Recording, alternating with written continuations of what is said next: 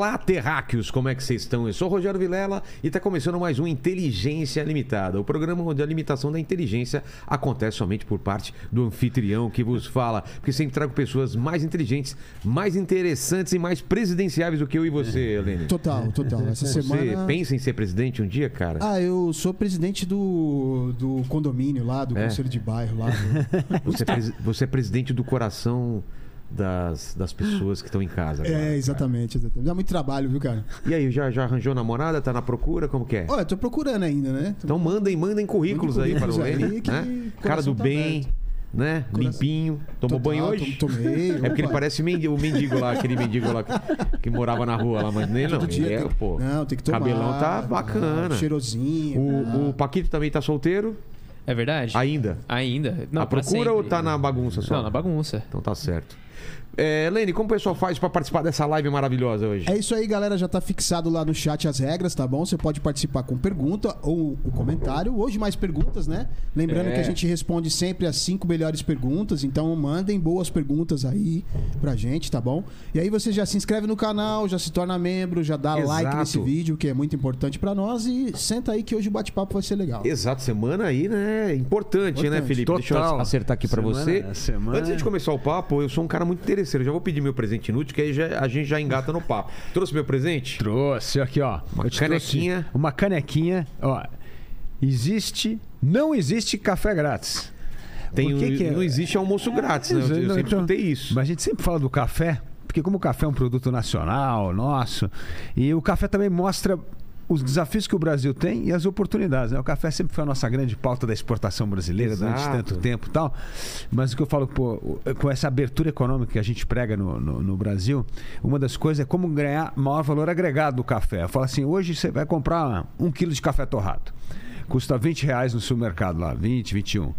Mas você vai comprar a capsulazinha de café? Nossa! Custa 590 reais. É, então. E aí, por- ó, esse é o dinheiro que a gente está deixando na mesa só exportando commodity. Então a gente tem que sofisticar um pouco mais para ter produto de maior valor agregado. E isso vai ser muito bom para o Brasil. Vai gerar mais emprego e vai fazer a gente exportar mais coisas de valor. Eu sempre percebi isso, né? Que a gente exporta a, a, a coisa mais crua, né? Isso. E depois quando tem que comprar ela já no formato de um computador, no formato de um É isso aí. carro.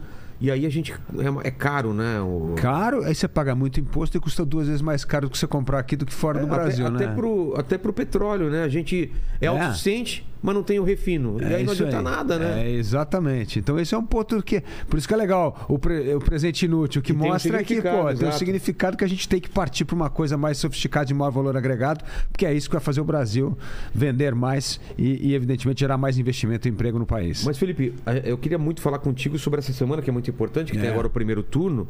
E pelo fato de você não ser um candidato mais popular, assim, não é popular, é populista ou polêmico. Se a gente tem espaço para o Brasil ainda de candidatos que você não olha e fala, não, esse cara é isso, sabe, taxa de ou fascista ou comunista ou é isso, sabe? A gente parece que está sempre indo para para uma coisa mais polêmica, né? Verdade. Não tem aquele candidato mais centrado, mais. E, e, e você, esse cara. Você acha que a gente não tem espaço para isso no Brasil? Que agora é só a gente tá nos extremos? Olha, essa eleição tá duro mesmo, Tá. né? Porque você tem a polarização muito extremada com um ex-presidente e um presidente. Exato. Os dois no mesmo campo. Então tá muito difícil é, furar o bloqueio. Mas eu, eu vejo a política com uma visão de mais de longo prazo. Pô. A gente tem que estar preparando o terreno aí para a próxima geração. E isso é uma coisa legal. Você vê em, em- em Minas Gerais, o Zema conseguiu fazer isso. É. Conseguiu romper a polarização, se eleger do jeito dele lá, mineiro, pô, fazedor, mão na massa, melhorou bem. Agora vai se eleger no primeiro turno, vai se reeleger no primeiro Ele, turno. ele, na eleição passada, ele, ele concorreu com, com quem? Era polarização, igualzinho Era o mesmo? cenário. Era, era PT e PSDB. E por que você acha que ele rompeu essa bolha? Ah, foi muito legal isso, porque no- na reta final, faltar quatro dias para eleição, o Zema estava em quarto lugar. Aí teve o debate, as pessoas já de saco cheio da polarização. mesma coisa. Pô, era, o, era o Pimentel, o governo do PT. E aí o único jeito para tirar o Pimentel era o ex-governador Anastasia do PSDB. E ficou aquela polarização, PT-PSDB. E chegou na reta final, os mineiros falaram: quer saber uma coisa? Pô, fui com a cara desse Zema aí, vou dar uma chance pra ele. E elegeu o Zema, pô. E o Zema fez uma. Matou o PT agora. O PT não tem É, nem mas- candidato esse Mas ano. em âmbito nacional, para o principal cargo né, do, do país, parece que, que ficou isso. E, e os próprios candidatos fazem questão de um alimentar o outro. né? Lógico. Porque eles sabem que, Ah. pra eles, não tem nada melhor do que não ter nenhuma outra via, nem outro caminho. Você tem né? toda a razão. O melhor cabo eleitoral do Bolsonaro é o Lula. E o melhor cabo vice-versa, é. eleitoral do Lula é o Bolsonaro. É isso aí. E, e Eles isso, perceberam isso muito cedo, né? Muito cedo. E, e isso piorou muito, cara, a qualidade do debate. Eu digo que essa é a eleição presidencial que menos se discute proposta. É. É, vota num para tirar o outro. E aí, pô, e o povo querendo saber como é que a economia vai voltar a crescer, como vai botar mais dinheiro no bolso das pessoas. né? E aí não- não- ninguém responde essas questões. E, e perde a, a função do primeiro turno. O primeiro turno, na minha Exatamente. cabeça, é para você votar em quem você acha que é o mais preparado, É isso aí. o mais que, que tá de acordo com o que você acredita. É isso Só aí. que eles é, levam a crer que não, ou vota nesse, senão o outro ganha, É hein? isso aí. Isso que você colocou é um ponto super importante. A gente está na reta final da eleição. Olha, qualquer voto que você der vai ajudar a ter segundo turno. Não importa que candidato você vai votar. Pode escolher lá, tem cinco, seis. Você vai escolher um deles. Qualquer um que você votar vai, ter, vai ajudar a ter segundo turno. Não precisa votar no outro que você não gosta. É. né? Você não precisa fazer a escolha do segundo turno no primeiro turno. Então é, é hora de votar no melhor. E votar no melhor é bom porque também é um sinal que você dá. Fala, pô, esse cara cresceu, está ajudando a fazer bancada. Por isso que uma das da- dos papéis aí da candidatura presidencial é ajudar a eleger os deputados, né, na Vilela? Porque a gente precisa de um congresso melhor, cara. Precisa ter gente séria Explica lá. isso pra gente, porque, porque a maior parte da população só pensa no, no, no, no car- cargo de presidente, quanto, na verdade, o, o Congresso... É muito importante. O Congresso é muito importante. A gente precisa votar em gente boa. A gente precisa olhar. Eu falo, pô, quando você vai escolher a escola pro teu filho, você vai lá escolher a melhor escola, vai entrevistar o diretor da escola, vai conversar com outros pais que têm filho na escola. Aí quando no dia do voto ele liga pra você e fala, pô, Vilela, você que gosta de política aí, me dá aí o nome de um deputado federal, estadual, porque eu não tenho ideia em quem eu vou votar. Pô, e no fundo é uma procuração que você tá dando pra alguém que vai governar em seu nome durante quatro anos. Então precisa fazer uma escolha muito boa. Exato. Né? Então, a, a escolha do, do deputado é muito importante. Então, eu sugiro aí que vocês ainda que não fizeram o voto aí, ó, é, entra no site do Partido Novo lá, novo.org.br, novo.org.br. E lá tem por estado todos os deputados estaduais, federais e conta um pouco a história de cada um. Aí você vai votar com alguém que você tem mais afinidade, ali da bandeira que luta, a região, tal, porque isso é muito importante. E eu vou dar um exemplo aqui como é que isso na prática muda o voto. Uma das reformas mais importantes que a gente tem é a reforma administrativa. O que é a reforma administrativa? É, é valorizar o bom servidor público. Porque como é que acontece? Como é que é a gente pô, trabalhando numa empresa? Você sobe se você vai sendo bom, vai provando que você entrega as coisas e tal. No setor público, o único critério para você ascender na carreira é tempo de serviço. Aí você, você não fizer nada, você pendurar o paletó lá, embora para casa e o outro teu amigo trabalha, por questão de tempo de serviço, você vai chegar ao topo da carreira. Então a reforma administrativa é para valorizar o bom. Falar, cara, vai ser por desempenho agora. Você é o bom professor, bom policial, bom médico, você vai poder ganhar mais e vai se dis- distanciar dos outros. Bom, a gente tinha que votar essa matéria na Câmara, na comissão lá na Câmara. Fizeram uma comissão especial para votar. No dia da votação, a gente precisava, eram 11 membros, a gente precisava de nove votos. Sete deputados que falaram que iam votar a favor, chegou no dia, oh, pô, meu filho ficou doente, não conseguiu ir, hoje eu perdi o avião para Brasília. Aquela coisa que você conhece, sete faltaram. Aí o Novo indicou sete deputados da bancada do Novo para votar no lugar dos faltosos, porque eles estavam com medo. E pode isso. Pode, e estavam Então. com medo de se indispor com os funcionários públicos. E aí? E aí votou e aprovou. Ah, tá. Então o que, que é? Por isso que a escolha do deputado é importante. Veja só a diferença que isso faz quando você põe É. um cara legal, que tem coragem, para tomar as decisões importantes que o Brasil precisa, né? Mas você falou em história do- dos deputados. Antes de falar da tua história, quero conhecer essa Vai. tua trajetória. E a história do Novo, que é um partido mais recente. Qual que é a história do Novo? Por que, que ele foi criado? Quais são os pilares? Bom, o Que Novo ele é um partido novo, né? Um partido super novo aí, pô. Acabamos. quando? de- Foi, foi sete anos que a gente fez agora, né, Bruno? É isso. sete anos, né? Acabamos de fazer sete anos de partido. E, e uma coisa muito legal, é um partido de cidadãos indignados com a política. Falou, cara, a gente tem que fazer alguma Ele coisa não é cisão, não é, Nada. não é. Não é- não saiu de outro partido. Não, e- não foi um profissional da política que criou o partido, nada. Era cidadãos totalmente indignados com a política. Falou, cara, a gente precisa fazer alguma coisa. E, e um dos nossos lemas é, é sair da indignação para ação. E aí começou a formar um grupo de pessoas, liderado pelo João Amoedo, que foi o fundador lá do partido, coletar assinatura. E, cara, criar partido é duro. Por quê? Você precisa de 500 mil assinaturas. precisam ser todas assinaturas confirmadas no TSE.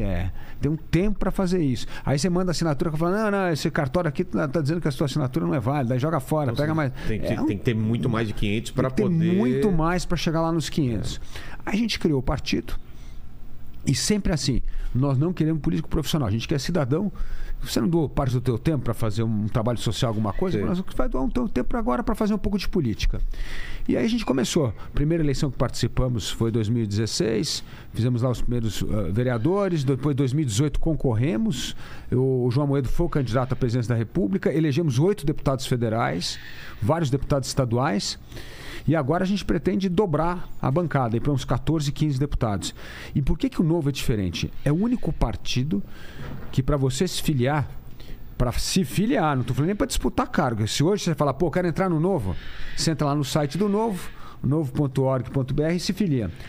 E você precisa ser ficha limpa para se filiar no Novo. Então tem um escrutínio Caras na vão- tua vida, vão- atrás da tua vida. O Paquito, por exemplo, já não conseguiria se filiar no novo. Né, Paquito? Essa oportunidade eu perdi. Já perdeu. Já, quando bater ele lá, rapaz, você. Paquito. Puxou. O Lene, o Lene vai, agora você não. Puxou a capivara. É, Tem, ficha- né? ficha limpa, total. Eita. Puxou a capivara, tem lá alguma coisa, não pode ser filiado no partido. Então, e aí para você ser candidato, óbvio, você já tem que ter se filiado, passado por esse processo. Aí começa entrevista, processo seletivo, vai ter que fazer um curso, vai ter que apresentar lá um TCC para dizer qual que é mais. E outra coisa, e não vamos usar o dinheiro do pagador de imposto, que é o fundão eleitoral. Nós vamos ter que arrumar um grupo de amigos para financiar a nossa campanha, porque a gente não usa o dinheiro do contribuinte. Então, é um Isso é sistema- importante, Cara, hein? É, é o único partido, né? É o único partido? Único. O único que devo... não- só a gente não usa, como a gente devolveu o dinheiro. E esse dinheiro vai pra onde? Vai pro tesouro. Vai pro Ah. tesouro e aí volta para as pessoas em saúde, educação, que tem que Porque fazer. alguém já falou, ah, não adianta devolver, porque esse dinheiro vai para não, partido. o fundo eleitoral você devolve e volta pro tesouro. É que tem, tem dois dinheiros.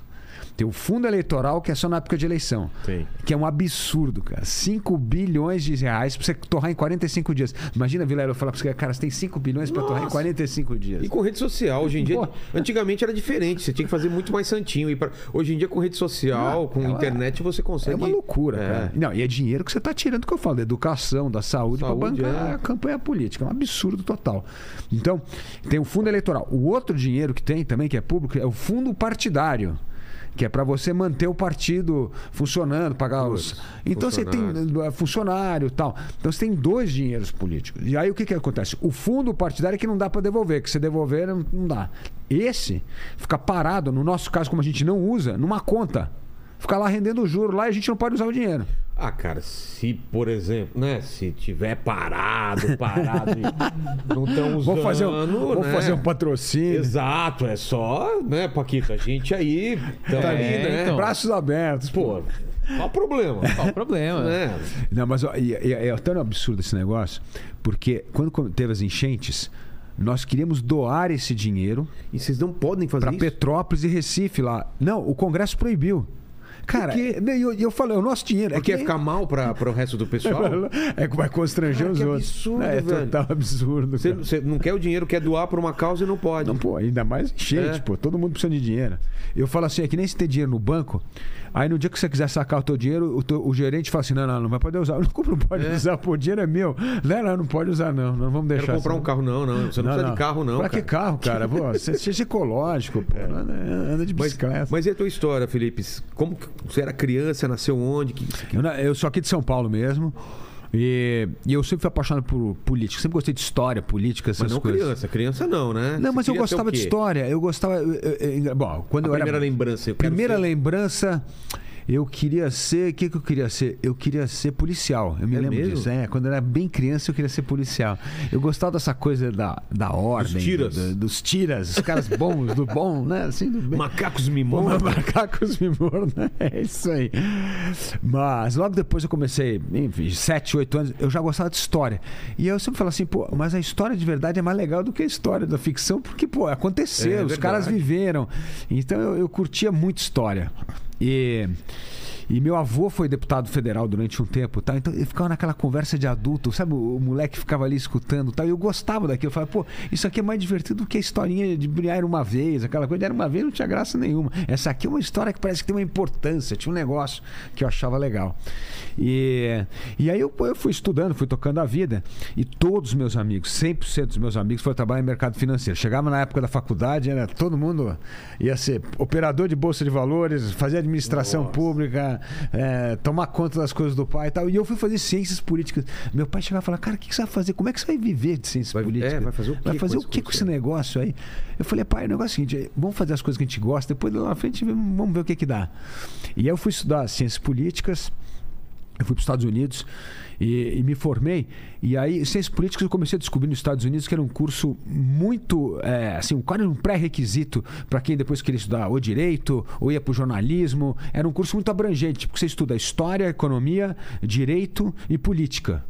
Então te dava uma visão geral. Eu falei, pô, eu gosto de curso de visão geral porque eu não tinha que definir aqui, né? Aqui, pô, você tinha 18 anos, você entrar na faculdade tem que fazer. Não, Pô, é vai fazer, muito pô, difícil, é né? muito É. chato, cara. Então quando você pega um curso abrangente, Você falei, consegue empurrar para Pô, a vai barriga para decidir vai, vai depois. pro é. mestrado, vai lá pra o que eu vou frente. gostar. É. É. isso aí. E aí, é, eu, me, eu me formei em ciências políticas, eu voltei pro Brasil. E, e aí foi muito engraçado. Meu, eu tava aqui pô, pensando o que, que eu ia fazer tal, porque eu tinha convidado para pertencer a uma agência de notícia lá fora, mas era a Reuters. E a Reuters queria me mandar três anos para qualquer lugar do mundo e não podia recusar. Tá? Meu pai falou: pô, depois de você ficou tanto tempo fora, cara, vem para cá um pouco tal. Bom, aí eu, eu vim para cá e fui tomar conta de uma fazenda que meu pai tinha aqui no interior de São Paulo. Eu falei, pô, você foi só ciência política para ser fazendeiro lá no fundo? Eu falei, é, mas era para dar um tempo, era o sabático depois da, da escola. E aí eu fiquei na fazenda e chegava, era uma fazenda de, de gado lá, criação, pecuária e tal. Pô, chegava 4, 5 horas da tarde numa fazenda que não tinha nada, não tinha televisão, luz, nada. Então eu chegava à noite, eu, eu comecei a escrever um primeiro livro meu. Eu falei, pô, vou fazer aqui à noite, vou escrever. E eu publiquei esse livro quando eu tinha 26 anos. E aí um diretor da- de um jornal da Gazeta Mercantil, que era o tipo do valor econômico de hoje, leu o jornal e falou, pô, você não quer vir escrever aqui no jornal e tal?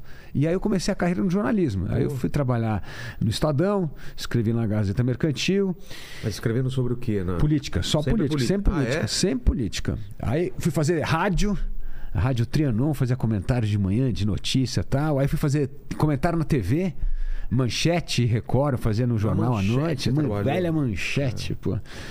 E, e aí, pô, eu tava lá no jornalismo e tal. E aí eu resolvi. Mas era o que você queria. Você, você tava, Eu tava gostava, certo, porque eu falei, é. pô, eu gosto de política, eu gosto de jornalismo, não queria entrar pra política partidária. E, e aí, em 96, eu resolvi pô, largar essa carreira no jornalismo e fazer minhas duas revistas. Eu queria fazer uma revista de política e uma de arte e cultura. Aí eu fiz uma revista de política que chamava República e fiz uma de arte que chamava Bravo. Pô, eu Foi, lembro. ah, foi a maior revista de cultura do Brasil. Exato. E ela nasce, Nasce- qual editora? Pela minha. Eu criei a minha editora. Eu fui eu Como que chamava fiz. a editora? Dávila. Editora É Dávila. mesmo? É. Cara, que legal. Eu lembro dessa revista. É, muito cara, boa. era. Pô, a revista super né, Mas que você sofisticada. começa? Mas você tinha que ter um esquema de distribuição usar da, Ah, Abril. onde usava da Abril. Ah, da Abril. Usava da Abril. Qual a, Dinap. A Quinalha? A Dinap, tinha. A Dinap, né? a A Dinap, Dinap, na era Quinalha e Dinap. É, só né? tinha as duas. Só tinha as duas. E depois até uma comprou outra, não foi? Exatamente, É. a Dinap comprou a Quinalha. Eu sei porque a gente, para distribuir quadrinhos, era mó complicado. Não, era, cara. E, não, e se você não, não, não, entrasse não nos entrasse, você não é. entrava nas bancas, né? Então eu comecei a fazer as duas revistas, em 96. Aí fui tocando as revistas. Mas a República lá virou. Ficou um tempão, depois virou primeira leitura, foi com o Reinaldo Azevedo, que depois tocou a, É mesmo? a revista. Nosso Azevedo tá. que vai estar aí amanhã. Ah, é? É. Ah, a gente, pô, meu parceirão. Foi meu parceiro na República. Começou comigo na É República, mesmo? depois tocou a Bravo comigo. Não, era assim. Parecia isso aqui, aquela eh, redação, ó. Tava Reinaldo Azevedo, Wagner Carelli, tinha Olavo de Carvalho escrevia pra gente. Ô, louco. Escrevia sobre filosofia.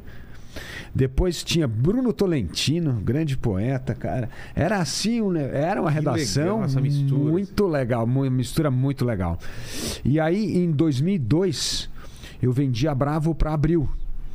E eu fui trabalhar na Abril como diretor superintendente da editora Abril. E, e aí, em 2006, eu fiquei muito amigo do Roberto Tivita. Putz, e eu falando, conversando com o Roberto, falei, cara, a gente tem que ir pro digital. Porque quando você Já tem aquele monopólio. Quando eu é. vi aquele monopólio daquela coisa, que- e com as marcas mais fortes do mercado, né? Pô, a gente tinha marca forte em todo segmento, a gente era líder de mercado. Criança, jovem, quadro, o que você quiser, a gente era líder de mercado. Eu falei, pô, a gente tem que entrar para esse mercado digital.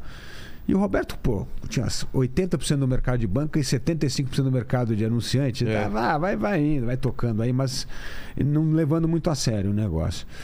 E aí eu resolvi sair de lá e fazer um ano sabático mesmo. Foi um mestrado que eu fui fazer nos Estados Unidos, em Harvard, na escola de governo. né? De novo, já fui para lá com essa cabeça.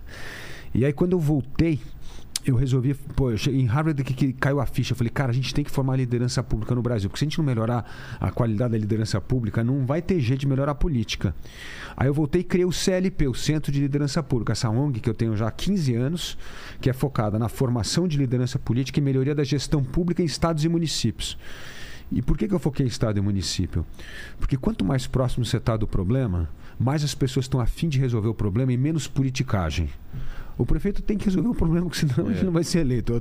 O, cidadão cobra ele. O, o- o governador, o secretário também. Então eu falei, pô, eu quero trabalhar com essa turma. E aí eu comecei a montar os programas de formação de liderança e melhoria da gestão pública. E a ideia era como criar dado e evidência para o político olhar para o dado e evidência e parar de ficar pensando só em ideologia. E isso mudou bastante a qualidade da política local. Por isso que eu sou muito otimista com o que vem acontecendo na política local. Tem muita coisa legal, viu, Vilela? Você acha que mudou muito? Mudou muito, cara. Tem muita gente séria que adora a vida pública, que quer fazer a É, o diferença. que mudou muito por causa da rede social é o interesse pela política que não Graças existia a Deus, quase né? antes. Graças a Era uma Deus. coisa restrita a muito, a, é, a muito pouca gente, né? E agora todo mundo, para bem ou para mal, tá discutindo política. É isso né? aí, é isso Pra aí. mal porque escala uma... Não, pessoa é- briga com a mãe, com o não, pai, é, com o amigo, mas o, o bom é que pelo menos está todo mundo tentando É isso aí. entender. E, e eu falo que tem uma geração jovem, essa meninada aí de 20, 30 e poucos anos, eles têm uma cabeça de. As coisas precisam ter propósito na vida para fazer sentido. Ninguém quer fazer a coisa só para fazer. E esse propósito trouxe essa turma para a vida pública, que a vida pública faz parte da vida. Pô. Então a gente não pode abandonar isso. Eu falei, não é a minha geração que a gente tinha uma aula. Chamava o SPB. Você teve o SPB? Claro, nessas coisas? organização social, política e brasileira. Era uma aula muito importante. moral e cívica, né? Tinha- Era educação moral e cívica e depois virou SPB. É, exato, exato. Então, é, Somos velho e... Você também teve, né? Betinho? eu- quando eu tive, vi- a tive. gente usava essas coisas Claro. aqui, ó. Tudo, é, isso aqui Coisa. é tudo que a gente Ó, aquele usava. gravador lá. É, pô. Ah, Não, esse gravador aqui, tá vendo? Com fita, Ah, cassete, vendo. é. É isso aí. Depois ainda lançaram os menorzinhos. Ah, né? aí, aí já era o- já estava muito mais à frente. A gente, e o SPB tal. O que, que a gente aprende naquela época? Cara, vai tomar conta da tua vida, ficar rico no- na vida privada, mas não se mete em política que é encrenca. É. E como era a época eh, dos governos autoritários no Brasil, a gente levou a sério aquilo. E a nossa geração não foi pra política. Exato, foi totalmente a parte né, da política. Não, você vê o, o gap hoje na política é muito engraçado, né? Você vê a turma que redemocratizou o Brasil é a turma hoje que tem 75 a 90 anos. Então é, É. o Fernando Henrique, Serra, aquela turma toda. Depois tem essa nova política que é a turma do novo. Minério de 20, 30, 40 anos. Mas a turma de 50 a 65 não tem na política. verdade. É, uma geração morta. Perdida, né? E- Mas por que, que tem esse pessoal mais velho? É porque pegou a época Pegou da a repressão. época da repressão. Então, pô, precisamos redemocratizar o Brasil e tal. Aí teve uma calma, uma Ah, pretensa calma. É e isso aí. É, e aí, pô, a nossa geração, cara, nunca quis saber de política. Por isso que a gente tá nisso sem encrenca.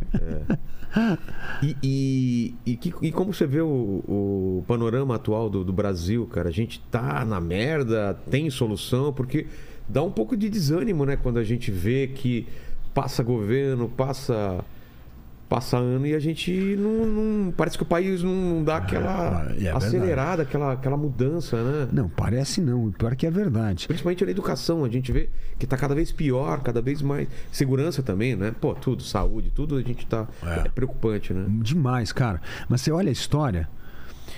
Eu, converso com, meu- com os nossos avós. Nossos avós falam assim: nossa, época do Juscelino, eu saía da escola, comprava meu carro, meu apartamento, começava a vida e tal. Por quê?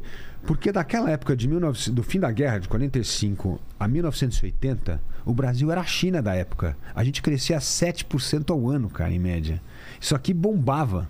Por que, que a gente crescia tanto? Qual era, qual era o. Era, era o Juscelino cinco anos em cinco, É. rasga estrada. Mas qual era o truque? Era- Ah. A industrialização do Brasil, saindo de uma sociedade rural para uma industri- industrializada. Então o Brasil crescendo. E aí era pô, engenharia, construção, negócio, empresa. Brasil bombando. Aí o que aconteceu? 1980. Pô, a gente estava lá começando a entrar na faculdade, estudar, não sei o que tal. O que, que acontece? O mundo, ali começa a abrir o caminho da. Por que, que o Brasil foi atrasado? O que acontece no mundo? O mundo tem duas, duas pessoas incríveis que mudam o mundo naquela época. A primeira é a Margaret Thatcher na Inglaterra e depois é o Reagan nos Estados Unidos. Que vem com essa pauta: tem que abrir economia, desestatizar, privatizar, ah, é o mercado que toma conta tal. E aí começou toda essa pauta liberal da abertura econômica tal. Quando começou essa pauta, o que, que o Brasil fez? Fechou a economia. Manteve a economia fechada. Não, temos que manter o nosso mercado interno, a indústria nacional e tal. Foi um erro, então, na época. Total erro. Aí o que acontece? Esses tigres asiáticos começaram a É. aparecer, fazer. Porque eles descobriram o seguinte: para ficar rico, você tem que ser competitivo no comércio internacional. Você tem que estar no mercado internacional. Você pode, até a China, você pode ser comunista interno, É. mas no mercado internacional. Eu até entendo países eh, de, de uma, de uma, de um- que tem uma, uma extensão territorial pequena, porque o mercado interno não é tão grande para eles. Eles têm que ser competitivos lá fora. Agora o Brasil, por, por ser grande, acho que É ficou aí. nessa mentalidade, não. A, a gente fica aqui dentro da gente. Exatamente. Mas ah, você vê, até a China, que É, a tem o mercado, que é- falou, é. cara, não, tem que ser competitivo internacionalmente. E aí todo mundo foi para o mercado externo, a gente encolheu, fechou reserva de mercado, protecionismo, indústria nacional. Criamos a lei da informática, cara, o mundo abrindo para Sucateou tecnologia. pra Eu lembro, cara. Galera com computador voando e a gente com os computadores. Os Fatecs, lembra aquelas Ah, Fatecs, cara, é. Sharp? Cara, é um absurdo. Não, mesmo, mesmo que- automóvel, né? A gente com os Total. automóveis antigos. As carroças que o É, Collor que o falava. Collor sei o quê. falava, exatamente. Então a gente foi ficando para trás. E aí, por quê? Porque tudo isso é um atraso, atraso tecnológico, atraso de mercado e tal. Aí de 1980 para frente, o Brasil passou a crescer 2,5%. E o mundo, 10, 8, 7, os países emergentes. A gente foi ficando mais pobre. E nos últimos 10 anos a gente cresceu praticamente zero. É, cresce um ano, um, dois, aí menos dois, menos três, estagnação. Então, quer dizer, a gente está perdendo o bonde, cara. Os caras estão ficando ricos, a gente está ficando para trás. Então, nesses 10 anos, só para você ter uma ideia, 2010, 2020, o PIB do mundo cresceu 32%. O do Brasil cresceu 2,5%. E aí, olha só, aí, aí que você começa a ver as diferenças desses vários Brasis. Aí quando você abre os 2,5%, o que, que fez o Brasil crescer esses 2,5%? O agronegócio. O agronegócio cresceu 34%. A indústria caiu 18%. Putz, Então, caímos 18. 18%. de- de- É crescimento negativo, 18% menos 18%. Então, o que, que acontece? O Brasil, para voltar a crescer, a gente precisa se encarar e entrar no mundo de novo, precisa entrar nesse comércio mundial, precisa ser uma economia Mas a competitiva. gente perdeu essa vez ou ainda dá tempo? Não, dá te... no, no agro a gente está competindo já. Sim. Agora a gente precisa fazer na indústria. Como é que tem que fazer na indústria? Por isso que um dos nossas metas é abrir a economia de forma gradual, mas deixar um, um calendário aqui, ó, quatro anos vai abrir de forma gradual. Por quê? Porque nós temos que que, é abrir? abrir a economia, é abrir para o comércio internacional. A gente vai deixar a importação abrir, portanto você vai comprar o telefone celular mais barato, o computador mais barato, Tá. porque vai começar a abrir. E nós vamos também abrir os outros mercados, podendo Porque qual é o problema de se abrir? É de quebrar o pessoal daqui. E aí, Lógico. Mas ao mesmo tempo você tem que preparar esse cara para competir. Exatamente. Como faz, como faz para esse cara que está acostumado a não competir e tem uns preços altos e, e um produto pior do que esse para ele chegar nesse nível aqui? Por isso que tem que ser gradual. Então nós vamos abrir, ó, vamos diminuir importação de equipamento. Aí você pode comprar melhores equipamentos tecnológicos aqui para melhorar a tua indústria. Pô, Tá. começa a ganhar produção. Aí vamos derrubar agora barreira alfandegária. Aí vai diminuindo, vai diminuindo até você ter competição, musculatura para competir. Então o negócio é como a abertura econômica pode ajudar a reindustrializar o Brasil para fortalecer o Brasil nessa área competitiva. E além de tudo, a gente sabe que o mundo de hoje é produção de conhecimento. A gente É. precisa, cara, ter gente competindo, produ- produzindo É, conhecimento. mudou muito, né, cara? O que funcionava há 20 anos atrás já tá obsoleto, né? Exatamente. Você vê as big techs, elas, elas geram dinheiro sem ter um, um, um chão de fábrica, sem ter. tá produzindo máquina, né? É isso Eles aí. estão vendendo informação, Informação. dados das Dados. pessoas. Estão vendendo a gente, É, na verdade. né? Exatamente, É, exatamente. isso, é, isso é uma coisa que a gente tá atrasadaço, né? Mas De- muito, cara. Você vê a China e os Estados Unidos com essa coisa de. Eles têm o controle da informação, o É controle de dados da gente. Mas aí, olha que legal. Aí você vai, tecnologia. Mas de repente tem umas ilhas de excelência no Brasil. Fala, cara, como é que esse negócio existe? É. Eu tive lá em, em Recife, no Porto Digital. Cara, o Porto Digital, vale a pena um dia você ir lá visitar em Recife. É impressionante. Era um prédio de um banco estatal que virou o maior polo de tecnologia do Nordeste. E hoje, eles têm lá praticamente 40% de toda a programação do nosso telefone celular é feita lá. Então a Google contrata a gente lá, o Android, todo mundo está contratando a moçada para fazer toda a modernização dessa programação dos telefones que a gente tem. Então você vê, cara, aí você vê um negócio de sucesso desse. Aí você vai lá para Floripa. Vai lá naquela ACAT lá, pô, incrível. Hoje, tô ali centrado, tech, negócio. Pra você ter uma ideia, hoje, lá em, em Santa Catarina, o PIB da tecnologia passou do turismo. 6% do PIB O quê? já é tecnologia. Então, cara, você vê umas coisas meio que esse Brasil A fechado gente que não precisava ter um funciona. Vale do Silício aqui, né? Ter É polos, isso. bolo- É polos isso. De, de, de desenvolvimento. Mas isso, isso. Como que é colocado na prática? Porque isso, por exemplo, você é eleito, você não consegue fazer isso no mandato. Isso é uma coisa para você dar o start e demorar gerações. Não, Não, a gente é? quer fazer em quatro anos. Por quê? É mesmo? Porque aí tem uma coisa que você. O que, que a concorrência faz? Você se mexer, né? Cria o senso de urgência e tem que começar a se mexer. Então, na hora que você tiver um, painel, um, um cronograma de quatro anos de abertura, o que acontece? A própria sociedade, o setor privado, vai começar a se mobilizar para pressionar o Congresso para aprovar reforma tributária, reforma trabalhista, todas essas reformas têm que andar. Por quê? Porque se não, não fizer, eles vão quebrar, porque vai abrir. É. Então o cara fala, cara, eu não posso competir com esse sistema tributário maluco que está no Brasil. Então vai começar a sociedade a pressionar o Congresso para fazer acontecer as reformas que não saem do papel. Porque parte das reformas não saem do papel por comodismo. Ah, pô, estamos reserva de mercado, É. porque vai ter que se mexer, se dispor com um do outro. Mas na hora que você tem a pressão do cronograma, aí todo mundo começa a se mexer. Então eu acho que isso vai ajudar a empurrar essa agenda modernizadora no Congresso Nacional. E como que você se coloca nesse. Estava falando dessa coisa esquerda e direita. Como que vocês do Partido Novo e você se coloca? Não, nós somos um partido, evidentemente, de direita, porque defende as ideias liberais, mas é que a direita foi muito.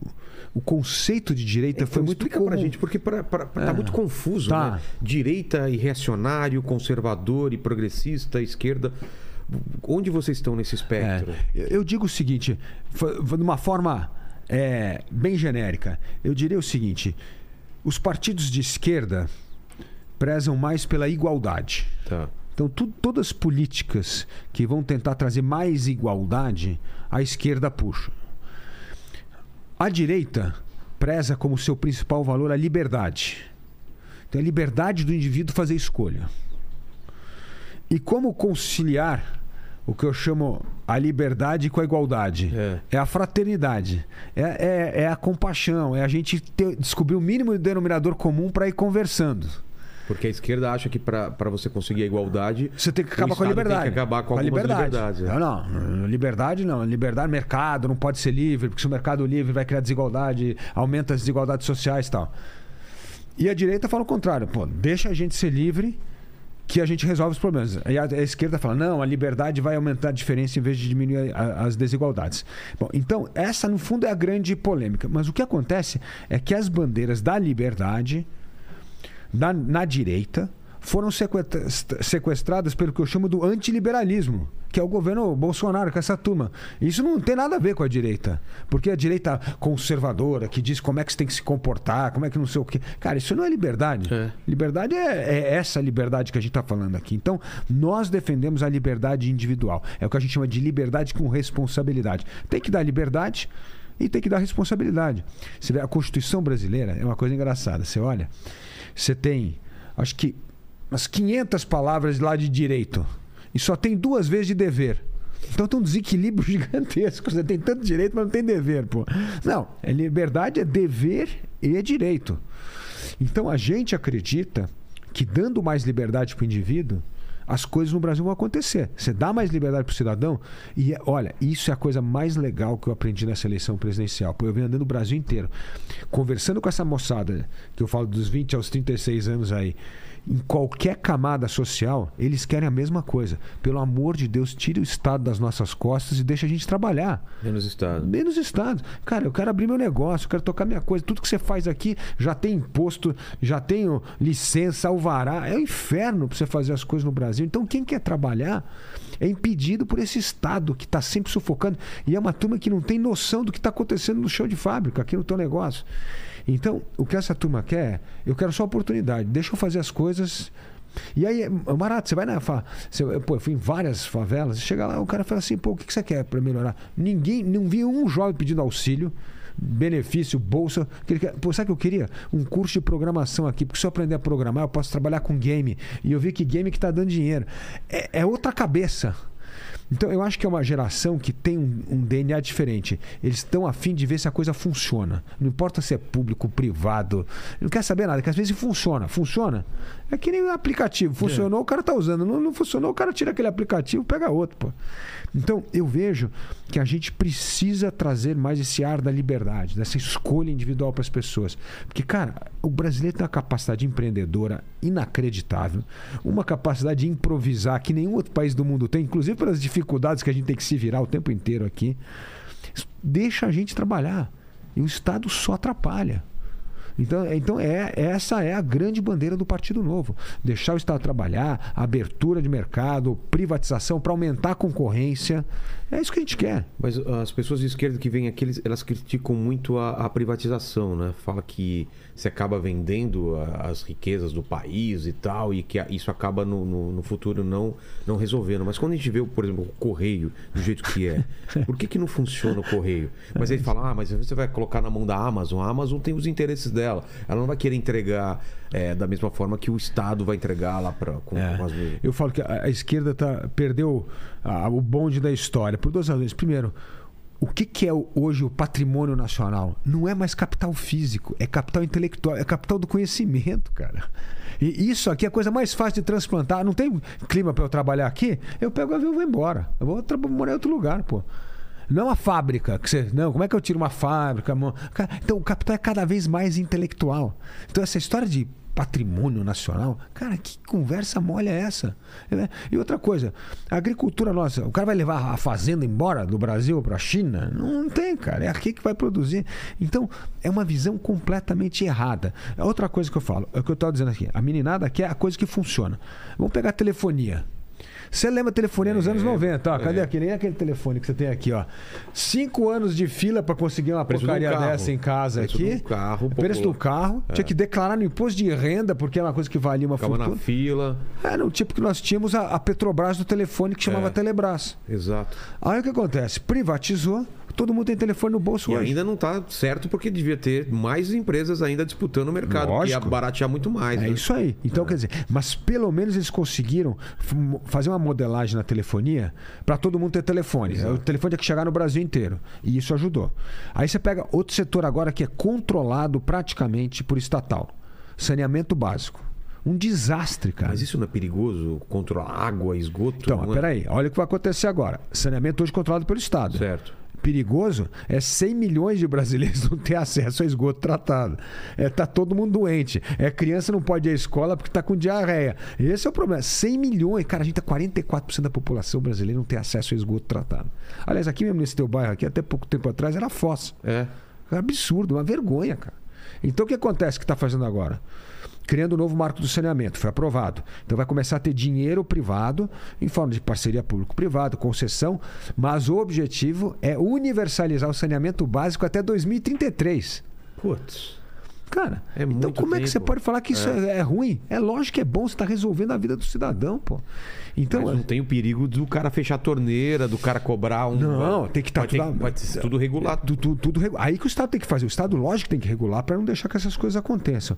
Mas, Mas tem que experiência disso lá fora, assim, de tem privatizar? lá fora e, e funciona É. que nem um relógio, pô. Tem que... Então, assim, a gente tem que olhar para as coisas. As coisas têm que funcionar. Aeroportos, né? Aeroportos. Isso sim, cara. é.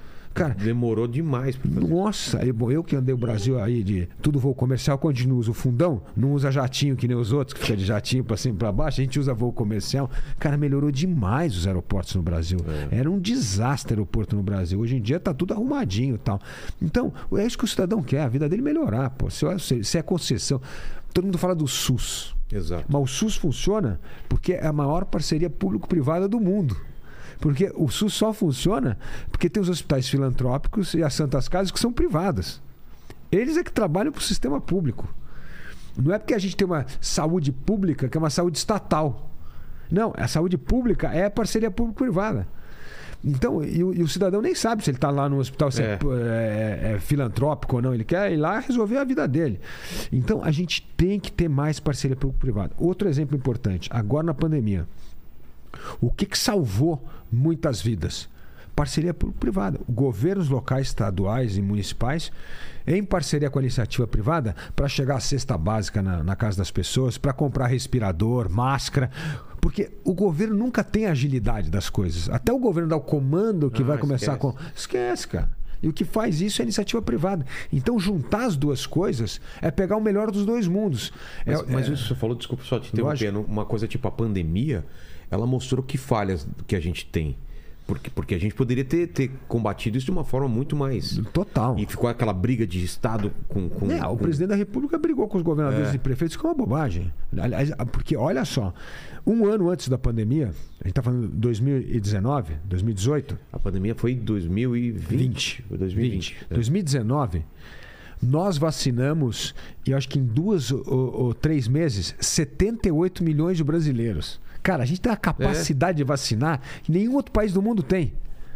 Porque quando chegou na pandemia entrou em colapso? Exato. Porque o cara começou a brigar, pô, em vez de aprender. Ainda mais quando você tem uma, uma questão de uma pandemia, que você não tem histórico, o que, que você tem que fazer? Aumentar a tua curva de aprendizado o mais rápido possível.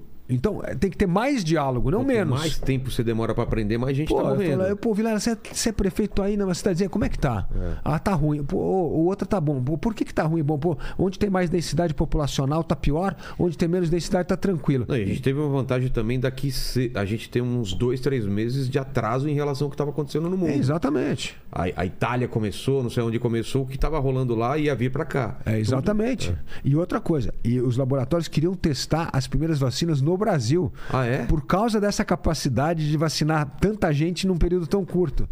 E aí o cara começa cloroquina. Meu, cara, é um absurdo. A gente jogou fora a oportunidade para ser um exemplo no negócio da pandemia. Então, a gente tem que entender o seguinte: a sociedade melhora quando a gente tem duas coisas. Um setor público, governo, que regulamenta sem sufocar o setor, a economia de mercado, um setor privado que vai prestar serviço público de qualidade para as pessoas e mais, o terceiro ponto que é mais importante é a sociedade civil engajada, tem que estar tá cobrando. A gente não pode achar que nosso dever cívico é pagar imposto e votar em dia de eleição. A gente tem que participar. Só melhora a vida aqui do teu bairro se você entrar aqui e participar da associação de bairro. Se você, cara, achar que vai esperar um funcionário público da prefeitura vir aqui resolver a tua vida, não vai resolver. Então, essa cidadania participativa, ela é muito importante. E a gente tem que resgatar esse espírito de comunidade. E é engraçado que eu vejo isso nas cidades do interior e não vejo nas grandes cidades, né? Pô, você vai na cidade do interior, o cara ainda. Pô, tem lá o Clube das Tradições, a festa, o teatro, a escola, o Grêmio. Tem umas coisas legais que mantêm ali vivo um senso é. de comunidade que, cara, na cidade a gente perdeu isso. A gente isso. perde isso, exato. Né? Isso funciona muito bem. Que que eu te interrompi, você estava você tava falando da, da, das coisas que eram essenciais para mudar, a gente tá, parou para falar da pandemia. Então, o que eu acho que é isso. Você precisa, primeiro, ter uma cidadania participativa. A gente precisa ter o cidadão participando mesmo das coisas. Mas participar, o que, que é? Porque eu vejo que. Eu acabei de voltar dos Estados Unidos agora, parece que é muito mais próximo o político deles, né? É. Parece que o cara consegue é, falar com o político sobre o que está acontecendo no bairro dele. É isso e aí. a gente tem uma distância que o cara fica longe. A gente. Pô, você tocou num Como ponto super isso? importante. Por que, que isso acontece lá e não acontece aqui? Lá o voto é distrital. O que, que é o voto distrital? Por exemplo, você pega o número de deputados que a gente tem aqui em São Paulo, você pega lá 80 deputados, e você vai dividir o estado de São Paulo em 80 distritos do mesmo tamanho. Então o que acontece? O cara que vai disputar a eleição pela tua região aqui, Morumbi, Jardim Guedala tal, você sabe quem é o teu deputado. Então... Porque ele só pode disputar aqui. Não é que nem é hoje. O cara pega voto aqui, pega a eleição já do Rio Preto, pega é. em Campinas, pega não sei o quê. Ele, ele pega voto em todo lugar. Então ele não representa nada. Então, o voto distrital faz isso. Então, o Eu cara que é mora cara, é. sabe quem é o cara, qual é o nome dele. Pô, quero ver como ele tá votando. Aí eu vou entrar lá no, no de olho no voto ou no ranking dos políticos para saber como é que esse cara tá votando. E aí, na próxima eleição, eu tenho capacidade de falar, pô, esse cara é bom, vou votar, vou reelegê-lo, Eu vou botar ele nunca fora. mais, exatamente. E ele não tem pra onde correr, porque o outro distrito já tem outro Mas candidato. como que muda isso? Tem que aprovar uma lei, né? A gente tem, a gente lutou por essa lei. Na verdade, não conseguimos aprovar no Senado, agora está na Câmara. Precisa ter um presidente da Câmara com coragem para botar essa lei para votar, que é o voto distrital misto, que é o que está lá. Isso é. Você acha que passa ou não? algum Eu acho dia? que passa, porque o que está acontecendo é o seguinte: o voto no Brasil está se distritalizando. Porque quem que se elege deputado? Geralmente um ex-prefeito, um cara que tem uma base forte. E, e outra, a eleição vai ficar muito mais barata. Exato, né? Porque, pô, você vai ter que disputar a eleição num único distrito, você não vai precisar fazer uma campanha no estado inteiro. Então o voto distrital é muito importante. E é essa proximidade que traz com o parlamentar que você notou nos Estados Unidos. Exato. Você quer falar da praça que está largada da- do, do seu bairro, quer falar de saneamento. Que mais que, que, que você E- vê que, que então- nesse cenário político? Então, a, a outra coisa, então, assim, então a gente falou a cidadania participativa. A segunda coisa é a descentralização do poder. O que, que é isso? Tirar poder de Brasília e devolver poder para os estados e municípios, cara. Tem que ter mais autonomia local. Inclusive de leis, Total. como tem nos Estados Unidos. Total. Texas é uma coisa, É, exatamente. é outra. É, Virgínia é outra. É e, é, Por que isso é importante? São muitas realidades É, não dá pra- cara. não dá abranger ter uma lei. É. nacional, falar que vai. Não vai resolver. Duvido que no Rio Grande do Sul tem as mesmas necessidades que um cara que mora na Bahia. entendeu? Exatamente, ou no Piauí ou na É, na Amazônia. Amazônia, cara. não, tem, coisa- não tem jeito. Então, assim, tem que devolver mais poder e autonomia para os estados e municípios para que as decisões sejam mais locais. E isso vai diminuir, inclusive, a corrupção. Porque para essa história de você ter que ir fazer romaria a Brasília para pegar dinheiro, para trazer para o local de novo. Pô, para com isso. Isso aí não adianta nada. Isso aí só alimenta a corrupção e a ineficiência do Estado. Então a gente tem que descentralizar. E o Brasil, na Constituição, está lá. Somos uma república federativa. É. Mas não tem federalismo na prática, tem centralização do poder em Brasília. E aí todo mundo fala, mas como? Você quer ser presidente da República e tirar o poder do presidente? É, tem que tirar o poder do presidente, devolver para os governadores e para os prefeitos. Porque esses 15 anos que eu, que eu venho trabalhando no CLP, eu vejo a diferença que faz. O que faz a diferença na vida das pessoas é o bom prefeito, é o bom governador, é o bom secretário local, cara. Então é isso que faz a diferença. Tem que parar de centralizar a lei. Por que, que você tem que fazer todas as leis em Brasília? Dá, dá poder para os estados e municípios e vai testando coisas diferentes. Aí você vai fazer uma coisa na educação, se não funcionar, a primeira coisa, na tua cidade. O estrago é menor. Pô, pique- agora, se é uma Se lei certo, nacional. replica cara, em outros pô, lugares, Você é. multiplica a epidemia do- da, da má política pública. É, exato. Então, esse, esse segundo ponto é muito importante: descentralização do poder. E o terceiro ponto, é, acho que a gente está falando aqui, é tirar o Estado das costas de quem produz. Cara, olha, eu vejo o exemplo do Zema, o nosso governador lá em Minas. O Zema, no meio da pandemia, agora, esse último trimestre, a economia mineira cresceu 7,5% do PIB. O Brasil está crescendo 1%. Atraiu 290 bilhões de reais de investimento para o Estado. Tá indo indústria pra Cara, caramba pra É lá. lógico, por quê? Porque quê? o cara resolve a vida dos caras. Ele chegou. Você quer fazer uma indústria lá? Que que ele precisa? dá o cartão dele, o pessoal fala assim: Vilela, se você instalar sua indústria aqui e tiver algum problema com licença, com Secretaria de Fazenda, alguma coisa, você me liga.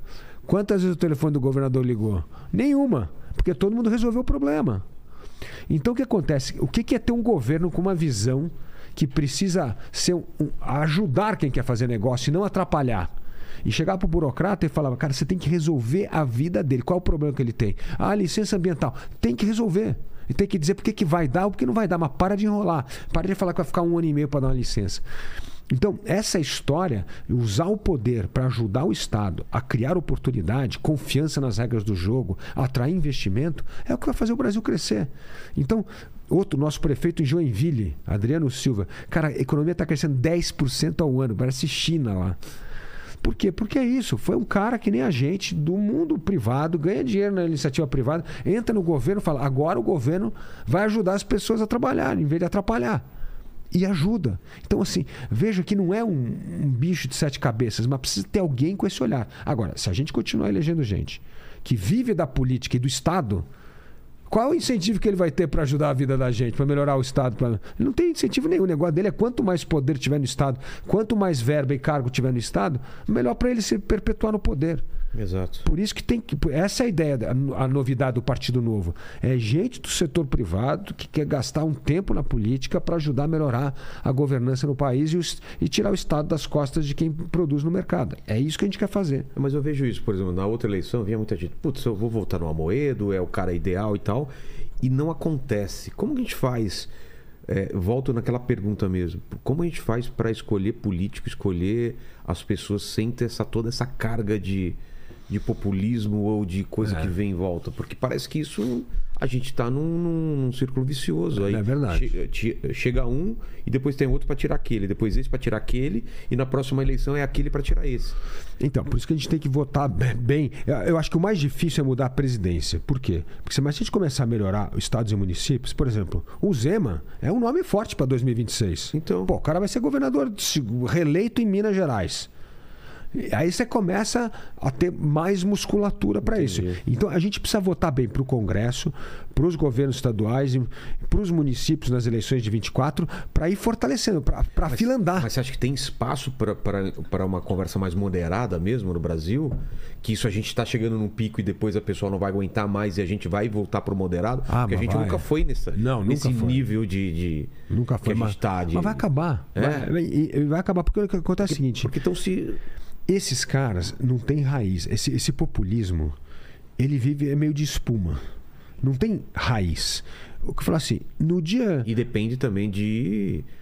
De auxílios. de- Exatamente. de- de- Se até você tá de- fora do de poder. dificuldades do, Ah. do povo tá pobre e tá, e tá com problema para ele poder crescer. né? Exatamente. Então, assim, e vai pegar pela frente um mundo em recessão. É. Vai ser anos bem complicados. Então, assim, Quatro, vai, cara, quatro anos difíceis. difíceis. Então a gente, cara, vai ter que. Agora, tem que começar a aparecer uma outra força. Uma das coisas que a gente queria ser- no Congresso, hoje a gente tem oito deputados, o ideal era ter 31 deputados. Por que Por quê? 31? Que com 31 você pode exigir todas as votações abertas no Congresso. O cara tem que mostrar como é que ele está votando. Não tem mais voto de liderança, o cara. Isso é um absurdo, né? Que é um total absurdo. É. Imagina. Esconder, né? Não, não. Que todo mundo aparece aqui no placar. Quem é que votou a favor do Claro, o cara corporativismo? e cobrado, é. Lógico, pô. Então, eu acho que a gente tem um caminho aí. Agora, é sim de médio prazo, não é uma E, coisa de e curto você prazo. acha que, que essa é a eleição mais importante dos últimos tempos? Eu mesmo? acho. Eu acho Porque me porque- parece isso, né? A gente tá num momento crucial que Eu acho. a gente pode voltar três casas Pode. ou pode voltar dez casas ou Exatamente. pode andar uma casa ou Não, duas. cara, eu acho que a democracia tem risco no Brasil, pô. Porque com esses caras aí, pelo amor de Deus, pô. É. A democracia Porque o que acontece? Porque a- a- as instituições elas já vêm sendo esgarçadas com o tempo, né? Exato. Pô, começou lá com o Lula, mensalão, escândalo de corrupção. O que, que é isso? Você vai corroendo a- instituição. Agora vem o orçamento secreto. Cara, cada um agora. Agora virou normal no Brasil. Assim, não, para o sistema político no Brasil funcionar, precisa ter corrupção. Como, cara, precisa ter corrupção? Não precisa ter corrupção, coisa nenhuma. E tá aí Minas Gerais para provar, tá aí Joinville para poder. o orçamento secreto é, é algo parecido é com o mensalão? é, pra comprar mesmo? voto, cara. É pra comprar voto. Eu vou lá, vou, assim, ó, vou dar voto, vou liberar a minha emenda pro seu. para onde você tem voto para você se eleger, cara. É óbvio que é. É uma É barbaridade. uma, é uma facilidade da lei, você fazer dentro da lei, mas uma coisa. Lógico. É distribuir o voto, o- as verbas públicas para os seus aliados políticos. É totalmente eleitoral. E como acaba com isso? Ah, tem que acabar, porque o presidente aprovou isso, tem que vetar, fala, não tem mais orçamento secreto. É porque a ordenação de despesa é uma função do executivo. E que agora deixaram fazer esse negócio aí, porque, pô, não queria que o, o Congresso investigasse o filho do presidente, não queria, é, é- é um cobrindo o outro. Aí, cara, aí não vai. Então tem que ter gente séria. Por isso que eu falo, quando você vota num partido, qualquer um que você votar hoje, todo mundo tem ex-presidiário. Lula é ex-presidiário. O presidente do partido do Bolsonaro, ex-condenado e presidiário, Valdemar da Costa Neto. O partido lá do padre, lá do Kelman lá, outro presidiário preso, tornozele- tornozeleira, não conseguiu disputar a eleição porque está com tornozeleira no pé, cara. Cara, como é que vocês acham que essa turma vai melhorar a democracia, a ética, a lisura na gestão pública? Não dá. Eu vejo alguém que. Pô. Eu imagino alguém que ficou em coma há 20 anos acordando hoje, cara. O Alckmin, Lula, junto com o Lula, Bolsonaro, e fala, cara, Não mudou nada, tá a mesma coisa. Não, e pi- piorando, piorando, É. cara, piorando, piorando a qualidade do parlamento, piorando o tipo de gente que a gente elege. Cara, tem que. é, E aí sim, então se a gente ficar nesse auto-engano, não, mas esse é melhor que o outro, e esquecer o que está por trás, por isso que eu falo, quando você olha um candidato, não olha só o candidato. Tem que olhar a retaguarda, o time. Porque ele vai governar, ele não governa sozinho. Ele governa com o time. Pô, se o presidente do teu partido é mensaleiro, criminoso condenado, o do outro também, e o outro então é candidato, é ex-presidiário condenado, e você acha que esses caras vão melhorar o Brasil? Ah, não dá, é muito auto-engano. Por isso que eu digo que tem que votar em gente boa, pô. Por isso que a gente briga no Partido Novo tanto por essa política ética, limpa, de gente do bem, esse processo seletivo, jogador, porque a gente quer oferecer o melhor para as pessoas. Porque não vai mudar a política desse jeito. Exato. Lene, como que tá o chat aí? O que, que o pessoal tá comentando? O que, que tá perguntando? Ó, tem uma, tem uma, uma pergunta aqui que eu achei engraçado. Vou fazer aqui. Que Faça, medo. Lene. Que medo. É, o, o Gamers B- BRS, ele mandou aqui o seguinte, ó. O que é o que é? Não reajusta a merenda escolar, mas gasta milhões com leite condensado. Tira remédio da farmácia popular, mas mantém a compra do, de Viagra. Foi isso aí o orçamento secreto que fez. O orçamento secreto tirou um monte de dinheiro. Olha, cortou 60% da farmácia popular. Cortou. Ah, ter o orçamento secreto tem que sair de outro Tem que lugar. sair do lugar. Tá cortando para iniciar a verba lá. Entendi. Cortou. Reduziu o dinheiro da merenda escolar das crianças. Cara, pra ter verba eleitoreira em ano eleitoral. É é uma vergonha, gente. Aí, qual é o único partido que não usa esse dinheiro? Novo. Qual, não usa orçamento secreto, não usa essa história de fundão eleitoral. Por isso que eu estou dizendo, o único partido que está lá defendendo você que paga imposto é a gente. O resto é só estão pensando como tirar mais dinheiro do nosso bolso. É uma vergonha. Esse é o orçamento brasileiro. Ó, agora tem, agora tem uma, uma outra pergunta aqui do, do Night Night que ela é meia, é, é meio de hater, assim, né? É o contrário, né? Ele tá falando aqui, ó. é, pergunta pra ele o que ele acha do Zema ter é, perdido um bilhão de dívidas pro empresário que doou pra campanha do Novo. Peraí, como é isso que. Como é que é? É, ele tá dizendo aqui, ó. Pergunta pra ele o que ele acha do Zema ter perdido um bilhão de, é, de dívidas pro empresário Perdeu. é, acho que deve ter perdido um bilhão em dívidas por empresário que doou a, a, para a campanha do Novo. Bom, eu não sei do que, que ele está falando, mas repente pede pra ele explicar É, melhor, pra porque eu não explicar. entendi. Mas uma coisa já está totalmente errada no raciocínio. Porque o que acontece? A lei mostra que empresa não pode doar para candidato, primeira coisa. E segunda coisa, que só pode doar na pessoa física 10% do que você ganhou no ano anterior. Então, alguém, É. a pessoa física ter um bilhão. É, 10% da receita é é meio difícil de acontecer, entendeu? Então, hum, não entendi não a pergunta. Um- Uma crítica que muitos fazem a você em relação ao seu patrimônio, declaração e tudo mais. O que, que você. Que que você, Não, o ponto é isso. É. Você pode usar 10% do teu patrimônio. Então, quer dizer, não tem como combater o fundão eleitoral que é 5 bilhões. Não tem dinheiro É. que é mais do não que dá, isso. Não dá pra, nem Não. pra comparar. Não dá- não, eu, eu falo uma coisa. A minha campanha presidencial vai custar o que é uma campanha de deputado federal por um partido grande. Quanto? Vai custar menos de 2 milhões. Para presidente. Para presidente. O quê? Para deputado custa isso?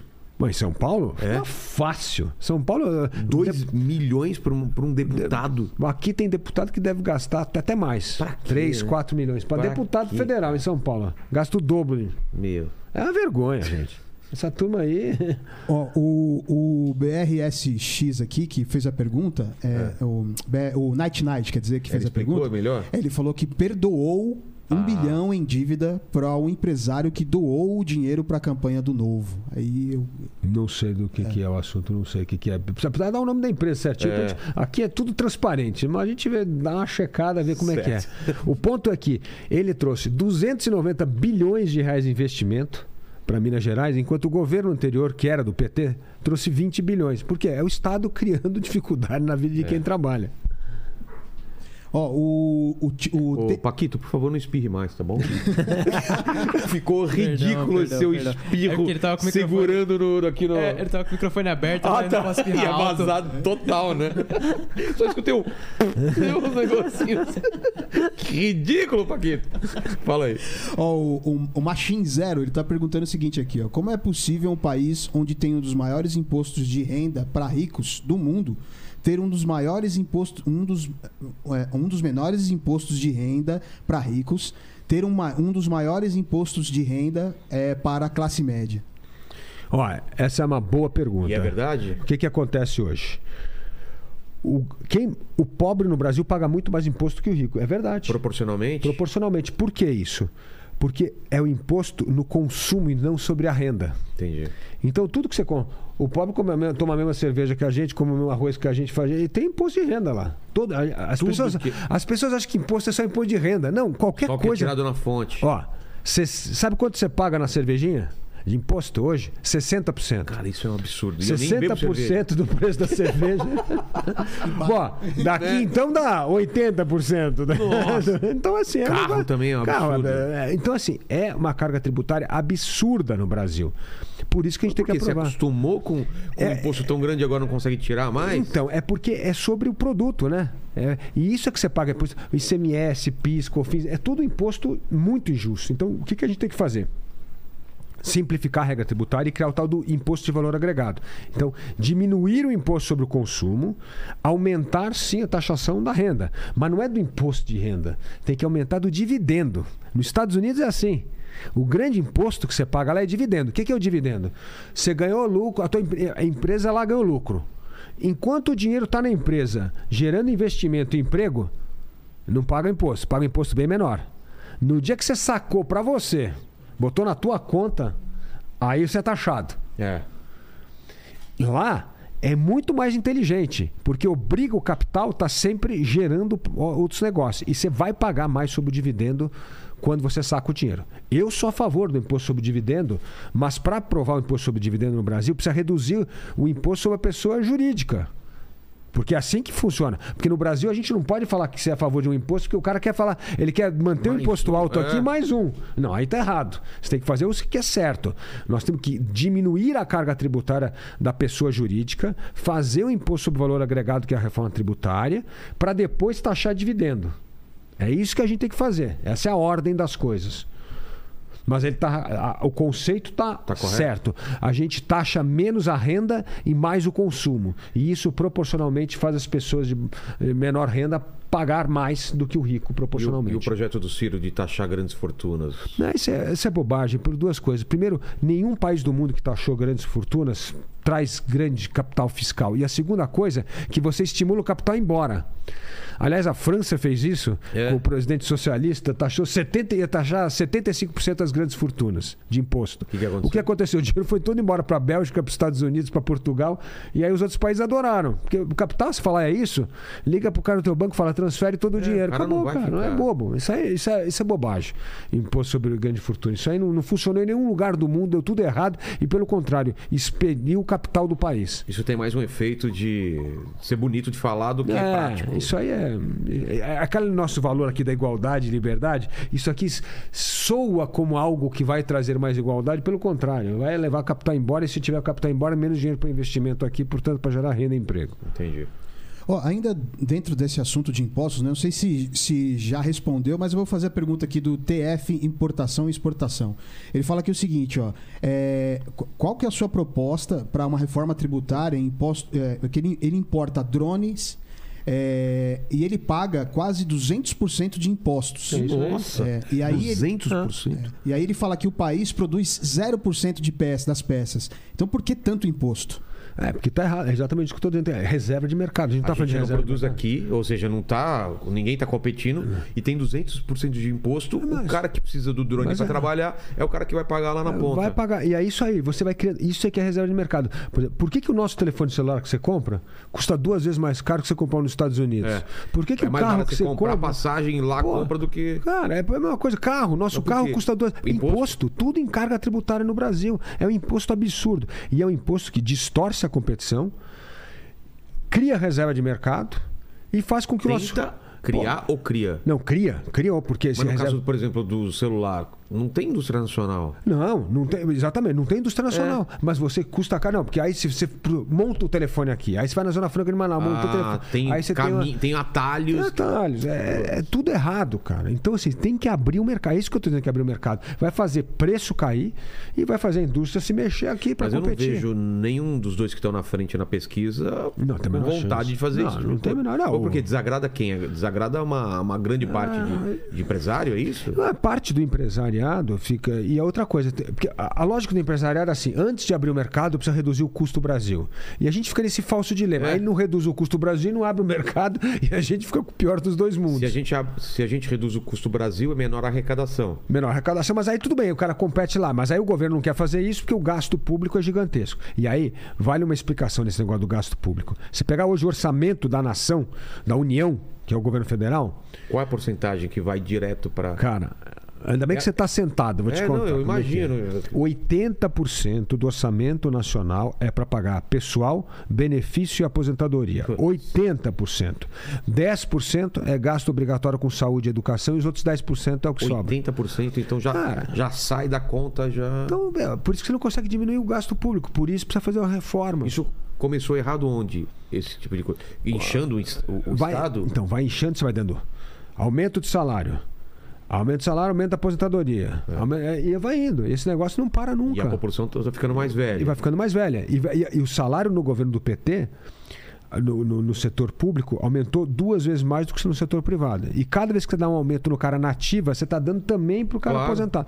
Aí não tem Nossa, jeito, o cara. A impacto é história... absurdo. Então, quer dizer, a gente tem que enxugar esse Estado brasileiro, porque senão o Estado vai absorver todo o dinheiro que arrecada. Hoje, nós temos no Brasil a menor taxa de investimento público da história. Não sobra... Porque o que acontece? Como o custo está aumentando, todo ano você está cortando dinheiro do investimento para pagar custo. É. E aí é uma camisa de força, você não sai disso, cara. Entendeu? Então. É. Eu fico desanimado, por um lado, quando eu escuto essa- essas conversas, porque parece que a gente não tem saída. Porque para ter uma, uma, uma força política, uma vontade de fazer isso, tem que brigar com muita gente, tem que deixar É. muita gente. Tem que brigar com muita gente. Por isso tem que eleger gente boa, cara, pra gente comprar essas brigas. E olha, mas olha, vamos lá, o outro lado bom. A gente vem aprovando leis importantes. Pô, nós aprovamos a primeira reforma tributária no Brasil. Exato. A gente fez a reforma da Previdência. Nós aprovamos agora esse marco das startups que vai permitir o investimento em saneamento, o novo marco, da, ah, o novo marco do saneamento básico, independência do Banco Central. Quer dizer, a gente tá andando com isso, mas é, cara, é muito Por que, que os devagar. bancos ganham tanta grana aqui? Então, duas coisas, né? Primeiro, porque o, a- a- o, o juro no Brasil sempre faz a festa do banco. O rentista do Estado é a melhor coisa do mundo. Quem é o cara que mais toma dinheiro? Do, não, é o, não é o mercado, é o governo. Para rolar dívida. O que acontece hoje no Brasil? Isso eu nunca entendi direito. Como Então, funciona? olha como funciona. Olha que loucura que é hoje. O Brasil está vivendo do cheque especial. O banco. O Brasil tá no cheque especial? Tá no cheque que nem especial. nós, cara. Enquanto você está no cheque especial, você sabe que você está lascado. É, porque... Porque aí o juro vira no cheque Não, não, especial, meu. Teve uma época, sei lá, sei lá, uns 20 anos atrás, cara, que eu usava um cartão de crédito pra pagar o outro cartão de crédito. Aí você não consegue sair mais dessa. cara. Aí você tem que cancelar os dois, parcelar não sei quantas vezes, cara. Não Parece é? o cachorro correndo atrás do rabo. né? Exato, cara. Mas é o Brasil. É, Você é- vê- é exatamente isso que está Olha acontecendo. hoje o que acontece. Só de juros, este ano, nós vamos pagar 500 bilhões de reais. Não, mas explica isso. Eu Vou queria explicar. entender essa. O que acontece? É isso que acontece que você está falando. Esses orçamentos todos, A você conta não gasta. fecha. Não fecha. Você está gastando mais, do que arrecada. E aí, você Aí toma está no cheque esse especial. Então, mas Do quem- mercado. Aí vai no mercado. O Quem que mercado- te dá esse dinheiro? O, mer- o mercado. O mercado aqui. que é o não, mercado? Ó, os bancos tal, vão dar para. Eu chego pro, pro banco O Itaú, banco por chega e fala assim: olha, para financiar a sua dívida comigo, Tá. eu vou cobrar mais juro. Aí. Mas por quê? É mal pagador? ou- Lógico, o cara fica com medo. Tá- cê- toda vez que você vai no banco, É. você mostra que você está gastando mais do que você ganha, O ah, cara você já fala. "Ah, é, tá bom, então agora então." a tua taxinha de juros vai de 10 para 20, vai de 20 para 30, Putz. até você Aí o Brasil pega, pega esse dinheiro com os, com os bancos, co- financia a dívida. financia a dívida. Aí o que acontece? Aí começa a bola. A é o pegar mais falou. dinheiro pra A pegar pagar mais. a Pra... Aí, aí, cara, a gente Mas como que acaba com isso? Então, primeira coisa que tem que mostrar. Como é que você mostra pro banco que você toma o Mas juízo? ficou claro, né? Agora eu entendi isso. É. Mostra pro banco que você fala assim: olha, agora eu comecei a ganhar mais e vou usar parte disso para começar a saldar minha dívida, mas eu estou ganhando mais. O que, que, é isso? Superávit primário, uma coisa importante na balança comercial. Bom, agora está começando a entrar. Que é um superávit então, primário? A gente, o que a gente investe, por exemplo, você pensa hoje aqui, você tem um déficit e um superávit. Então a gente pagou as contas, Tá. sobrou um dinheiro. Esse dinheiro que sobrou, descontando o juro, o cara fala, pô, agora o cara tá, tá no azul. Ele tá produzindo mais do que gasta. Então começa a ter dinheiro para amortizar parte da dívida. Se você tem, você está gastando 120, tá certo? E recebe 100, você tá o banco olha para você vai cobrar mais juros. Você ganha 140 e tá com 120 de dívida, o cara fala: "Bom, tá bom, ele vai guardar os 20 e vai me pagar aqui". Então começa a ter uma, falei, esse cara tá começando a se tornar solvente. Entendi. Ao solvente começa a cair a taxa de juro. Então, superávit primário é muito importante o Brasil ter. Para isso, o Brasil precisa ter mais investimento. Por que, que investimento não vem para o Brasil? Porque ninguém confia nessa volatilidade num país maluco que está hoje. Então, na hora que começa a ter regra previsível, confiança no país, melhor segurança jurídica no negócio, começa a ter investimento. Começa a ter investimento, esse superávit aumenta e o cara fala: bom, a trajetória da dívida do Brasil está decrescente, porque ele começa agora a poder saldar a dívida. Aí o juro começa a cair.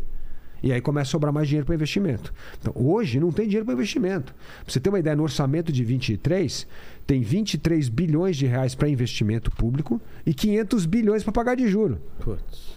Aí, cara, aí na conta não fecha. É. Esse é o problema da má gestão pública. E é o que acontece. E esses caras inventando orçamento secreto. Só vai aumentando. Pô, cara, aí não Fundão tem jeito. eleitoral. Fundão eleitoral. Então, precisamos ter gente com. Precisa eleger gente que sabe fazer conta, gente. É. Se o cara não sabe fazer conta, não pode ser eleito, pô. Porque essa turma só sabe. fa- Olha, olha o que vocês estão escutando no debate eleitoral. Todo mundo vai dar dinheiro. Ninguém tá falando onde vai cortar. Não, e, e, Mais dinheiro para esse setor, mais dinheiro para cá. Bom, e de onde vai cortar? e o teto de gasto que todo mundo fala que é um problema? Não, não, é um problema, é um problema para eles, para É. a política, mas para a gente não. Por que, que o teto de gasto O mostra? que, que é o teto de gasto? O teto é você de gasto colocar um teto mesmo de. É o limite do que você pode gastar no ano, né, baseado na inflação passada. Então você- você só pode, você não pode gastar mais do que o ano, an- do que a inflação do ano anterior. do que o ano anterior corrigido pela Corrigido pela inflação. inflação. Então você não pode gastar mais. Então tem um teto. Qual é o problema do teto hoje? A romper o teto do gasto. Estão gastando muito mais do que arrecadar. E aí o que acontece? Qual é o sinal que você passa no mercado? Bom, o Brasil está indo para insolvência. Aí o cara, o cara começa a achar que a gente é Argentina, que não vai honrar a dívida, que vai ter algum tipo de calote. É, Esse é o, esse é o mau sinal que você passa no mercado. E hoje o Brasil volta a ter a taxa de juro mais alta do mundo. Ah, é? É. A taxa real de juro mais alta do mundo. Então, assim, e aí o banco ganha dinheiro fácil, né? Porque no dia que você é rentista do Estado, no dia que deixar o dinheiro no banco vale mais a pena do que você botar no seu negócio, é a melhor coisa para o banco. Claro. É óbvio. E tendo um, um cliente que é a União, o E, Estado, e o município- empresário não vai arriscar se ele pode ganhar Não, mais pô. dinheiro. Eu ganho 5% limpo deixando dinheiro no banco ou vou arriscar fazer um negócio, o que, que vai me dar? Qual é o retorno do investimento que eu vou ter que vai me dar mais do que a taxa do banco sem correr risco? Exato. Então, é, o o Brasil precisa tomar juízo com essas coisas, sabe? Por isso que assim, tem que rever o teto gasto, com a parte de investimento, sim. Mas não pode ser assim, não, licença para gastar. Licença para gastar quebra o Depois a país, gente pô. vê, né? Depois a gente vê e deixa a conta pro outro pagar, né? É. Fala, Lene. Ó, o pessoal aqui também está perguntando o que você acha sobre os bitcoins. é, se você acha que é uma moeda em potencial para os indivíduos aí investir. Olha, eu acho que tudo que é novidade em tecnologia, a gente tem que testar. De novo o que a gente estava falando aqui, né? Pô, vamos testar numa coisa. Mas não fala que você vai adotar um país Bitcoin. Cara, não existe. Porque depois amanhã o negócio der errado, você quebra o país. Mas eu acho que o Bitcoin ainda vai se provar ou vai se testar. Ó, Bitcoin, NFT, tem tanta coisa aí que vai se provar se funciona ou não funciona. E tem uma outra onda que começa devagarzinho. Aliás, é uma empresa brasileira muito legal, a Drumwave, que está fazendo, que é como criar uma poupança de dados. Porque você estava dizendo o seguinte: o- o- hoje o Vilar está comentando um negócio importante aqui. Falou assim, pô, como é que os Facebook, Google ganham dinheiro da vida? Usando os nossos dados. É. Agora eles querem. é, o que a Drumwave está tentando fazer é uma poupança de dados. Você é dono do seu dado. Então você tem o dado. O seu dado é custodiado por uma empresa, por alguém. E aí ele vai chegar ao banco, nem o banco, ele vai você fala assim: Facebook quer meus dados. quer ter os dados para fazer isso aqui? Você topa fazer? Você topa vender os seus dados? E você começa a ser remunerado pelo seu dado. Então, dado passa a ser moeda Pô, para o indivíduo. Então, eu acho que tem muita coisa sendo testada. E quando as coisas estão sendo testadas, eu acho legal ficar usando para experimentos. Vamos testar numa coisa, vamos ver como é que funciona, onde funciona, onde não funciona. Mas eu sou contra qualquer coisa de uma política nacional. Ai, vamos agora regulamentar o Bitcoin. Não, de, deixa acontecer. Tudo que é novidade, a gente tem que deixar acontecer, tem que esperar ter um certo tamanho para maturar, para saber se vale a pena regulamentar ou não, né? E ver se vai sobreviver ou não, porque muitas coisas que nascem no mercado acabam morrendo depois, porque não, não fica em pé. Exato. Mas não deixa, não, não vamos atrapalhar a inovação, deixa a inovação acontecer, pô. Ó, o Política na Real aqui mandou um comentário, eu vou ler aqui. Ele fala aqui, ó, ótima tarde para vocês. Dávila, você só vai chamar é, votos se explicar direito o que o novo fez de diferente. Meu voto é do novo, porém falta você ser combativo de verdade nos debates. Galera que quiser fortalecer é, o pessoal canal, reclama tá, tá, tá, muito desse lance do, da competitividade, de ser mais agressivo. E é o que a gente está discutindo aqui. Né? Vamos lá, primeiro o novo. Se tem um partido que, como eu digo, sempre está votando pensando na gente que paga imposto, é o novo. O resto está pensando em como é que vai tirar mais dinheiro da gente. Eu vou dar dois exemplos aqui para vocês entenderem. Foi votado há pouco tempo no Congresso uma coisa chamada piso da enfermagem. O que, era o piso da enfermagem? Os enfermeiros achavam que tinha que ter o direito a ter um piso mínimo. Nós votamos contra. Por que, que nós votamos contra? Porque a gente tem alguma coisa contra enfermeiro, enfermagem? Nada, pelo contrário. A gente tem a maior admiração por uma profissão que tem um papel fundamental na pandemia. Mas o ponto é. Você chamou os hospitais privados para saber se. Os, os hospitais filantrópicos, as Santas Casas, para ver se eles conseguem pagar isso? Você chamou o usuário do hospital público para saber se amanhã fechar leito ele acha bom ou ruim? Porque, cara, senão fica uma conversa. É. No, ah, paralela aqui, só com uma categoria você esquece do resto. E tudo que você esquece do resto, quem paga a conta é a sociedade. Então, o que aconteceu? Por demagogia no eleitoral, o Congresso votou a favor, o novo votou contra. E aí a turma da enfermagem caiu de pau em cima da gente. Só que aconteceu? Já foram fechados 20 mil leitos. E deve fechar mais leito, porque o cara não consegue pagar. Agora, se você tivesse perguntado lá para o dono lá do hospital filantrópico ou para Santa Casa, ele fala: eu não consigo pagar três turnos de enfermagem e, a, aqui no, nesse leito. E aí o que, que faz? O usuário sai perdendo? Então, isso que eu falo que é defender quem paga imposto. Por exemplo, essa história de não usar o fundão eleitoral, devolver o dinheiro, falar, cara, esse dinheiro é do povo, não vamos usar esse dinheiro, é um jeito de moralizar, é um jeito de dar exemplo. Você tem que mostrar com as suas atitudes o exemplo que você está dando. Então, assim, se tem alguém lá que está sempre defendendo quem paga imposto, é o Partido Novo. Esse é o grande diferencial. E a segunda coisa é isso: não tem um escândalo de corrupção no Partido Novo. Nós temos 44 mandatários no Brasil inteiro, entre vereador, deputado estadual, governador e federal, não tem um escândalo todo mundo ficha limpa, todo mundo trabalhando. Então, assim, é gente como a gente que trabalha, que defende quem paga imposto e que e não tem nenhum escândalo de corrupção. Tá aí três coisas que diferenciam o Novo completamente de todos os outros partidos. Então, no meu caso, o que, que é a história? Primeiro, os, os, os debates hoje Ninguém está discutindo proposta. E eu estou frustrado. Vocês podem ver minhas declarações toda fim de O que, que você achou do debate? Eu falo, é uma porcaria. É, a gente é não está dependendo. Pô, o que as pessoas é querem saber é. é só gozação. Como é que o Brasil vai voltar a crescer, a gerar renda e emprego? Como é que vai ter mais dinheiro no bolso do brasileiro? Como é que vai ter mais trabalho? Como a economia vai crescer? E essa questão ninguém está tratando, cara. É, uma, é um absurdo. Fica um xingando o outro. Esse negócio de um xingar o outro, o que, que adianta? Ser combativo é lá, ficar falando que um é ladrão, que um tem 10 corruptos, 10 presos. Cara, o povo quer saber disso. Vai conversar com a turma na rua. O cara quer saber assim: como é que o Brasil vai voltar a crescer, como é que eu vou ter mais dinheiro no bolso, como é que eu vou trabalhar. Então, assim, não é uma questão no debate de ser mais agressivo ou menos agressivo. É discutir o assunto relevante. A gente não está discutindo o que é relevante para as pessoas. Por isso que está todo mundo frustrado com a política. E com razão. Fala, pô, eu ligo aqui a televisão, fico duas horas aqui, ninguém falou como é que vai gerar emprego. É. Pô, Aí eu, eu, ah, vou dar dinheiro, vou, vou eliminar a dívida, vou fazer. Cara, pô, é tudo é, no, conversa no, que você escuta. No ratinho, fala, meu, perguntaram pro Lula como ele, é, como ele ia aumentar o salário mínimo, ele falou aumentando. Não, é aumentando. Não, é? não quero dar mais Achei picanha legal, e cerveja para as pessoas. Como é que você vai ganhar um milhão de reais esse ano? Ganhando. Exato. Ó, você quer ver? Vou dar um número para você. Você pegar a dívida pública brasileira, a gente está falando do negócio do custo, e dividir por número de habitantes, todo brasileiro deve 26 mil reais. 26.800 reais. Nasceu, pô, teu filho hoje já, já nasce com devendo 26.800 reais. Cara, esse é o Brasil, pô. A gente tem que resolver uma questão séria no Brasil de governança, de lei, deixar o mercado funcionar, as pessoas têm que trabalhar. Agora, pô, ficar um xingando o outro, como se a gente se isso fosse a coisa mais importante do mundo. Tá errado, gente. A gente tem que votar não com o fígado, tem que votar com a cabeça. Quem são as pessoas que estão tratando dos temas realmente importantes? Porque eu falo o seguinte, o voto no dia 2 de outubro, próximo domingo, não termina no dia 2. O seu voto começa no dia 2. As consequências da sua escolha vai começar no dia 2. É. Se você elegeu picareta, cara que não se importa com, com você, que vai tomar mais dinheiro do teu bolso, depois não reclama da política. Então, assim, o voto, a consequência do voto vai começar no dia 2 de outubro. Se você votar mal, não adianta reclamar da política. Então, se você votar com esse sangue no olho que tá todo mundo, ah, um contra o outro, cara, você vai votar mal. E depois não adianta reclamar. Porque nós já vamos ter aí, como você falou, quatro anos difíceis. Vai ter recessão no mundo, situação complicada. O Brasil fiscalmente está horrível. Né? A economia não cresce há muito tempo. A gente tem muito problema para resolver.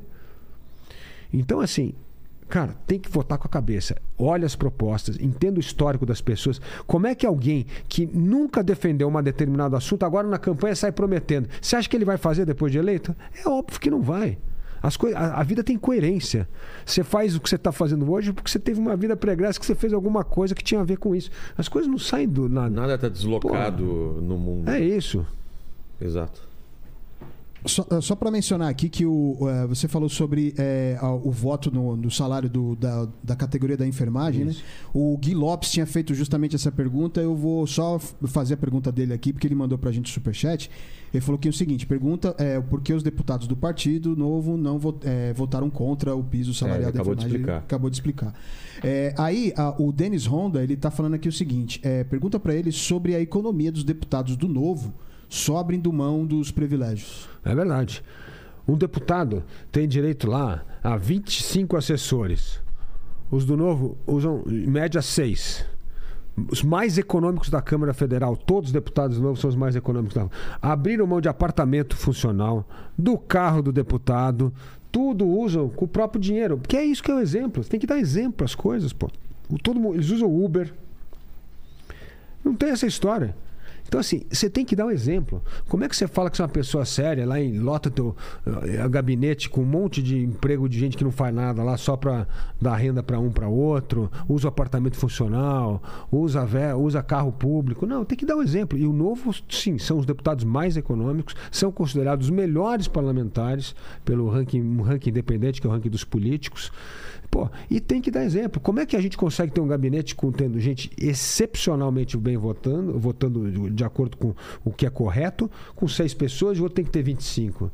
Por que, que um mora num apartamento que ele paga o salário dele e o outro usa dinheiro público? Então é isso que a gente faz. Mas essa coisa de dar um exemplo é o que mais falta na política hoje, pô. A turma, até mesmo o candidato presidente reclama, não, acho um absurdo é, o fundão eleitoral, mas está fazendo campanha com o dinheiro do fundão. Acho um absurdo, mas usa. Acho um absurdo o orçamento é. secreto e usa o dinheiro do orçamento secreto. Bom, bom, tá bom. Então aí é, é jogar para a plateia. Então, é sim, são os deputados mais econômicos do Congresso Nacional, mas disparado, disparado, não é? Não tem o segundo colocado está anos luz atrás. É, o, o, o, Lene, você é pego traindo sua mulher no sofá e você fala: Eu acho um absurdo a traição, viu? Exatamente. Sou contra a traição. Exatamente. Tá bom? É. Só pra você saber. Exatamente, é mais ou menos, é mais ou menos Fala, Paquito. Falou em traição, você levantou a mão. Não, Fala não, é. Você levantou achei, o dedinho aí. Achei, você tava indignado, que tá é um dedo de indignação. Tá bom. Eu queria falar sobre segurança. A gente tem alguma, alguma, alguma solução para o problema que você está vivendo? Bom, segurança tem duas coisas. O que, que dá primeiro? É uma responsabilidade dos estados. Mas o que, que o governo federal pode fazer que é importante? É o que a gente está falando, que é a, é a unificação dos bancos de dados. Vou dar um exemplo aqui que tem, toca até com um assunto aí que é, hoje está muito em moda, que é a discussão do armamento, né? É. O que acontece? Você tem um porte de arma, você precisa ir na Polícia Federal, mostrar o seu histórico, passar por um super processo rigoroso. E aí a Polícia Federal vai ver se você tem cabeça ou não para dar aquele porte de arma. Tem um sistema lá que chama Sinarme. Então lá tem história. Se você quiser ir para um clube de tiro, entrar lá e a resolver atirar, eles vão te dar uma licença lá no clube de tiro que não tem nada a ver com o porte. Aí o que acontece? Quem cuida da licença dos CACs, que é essa arma de colecionadores e atiradores, etc. É o exército.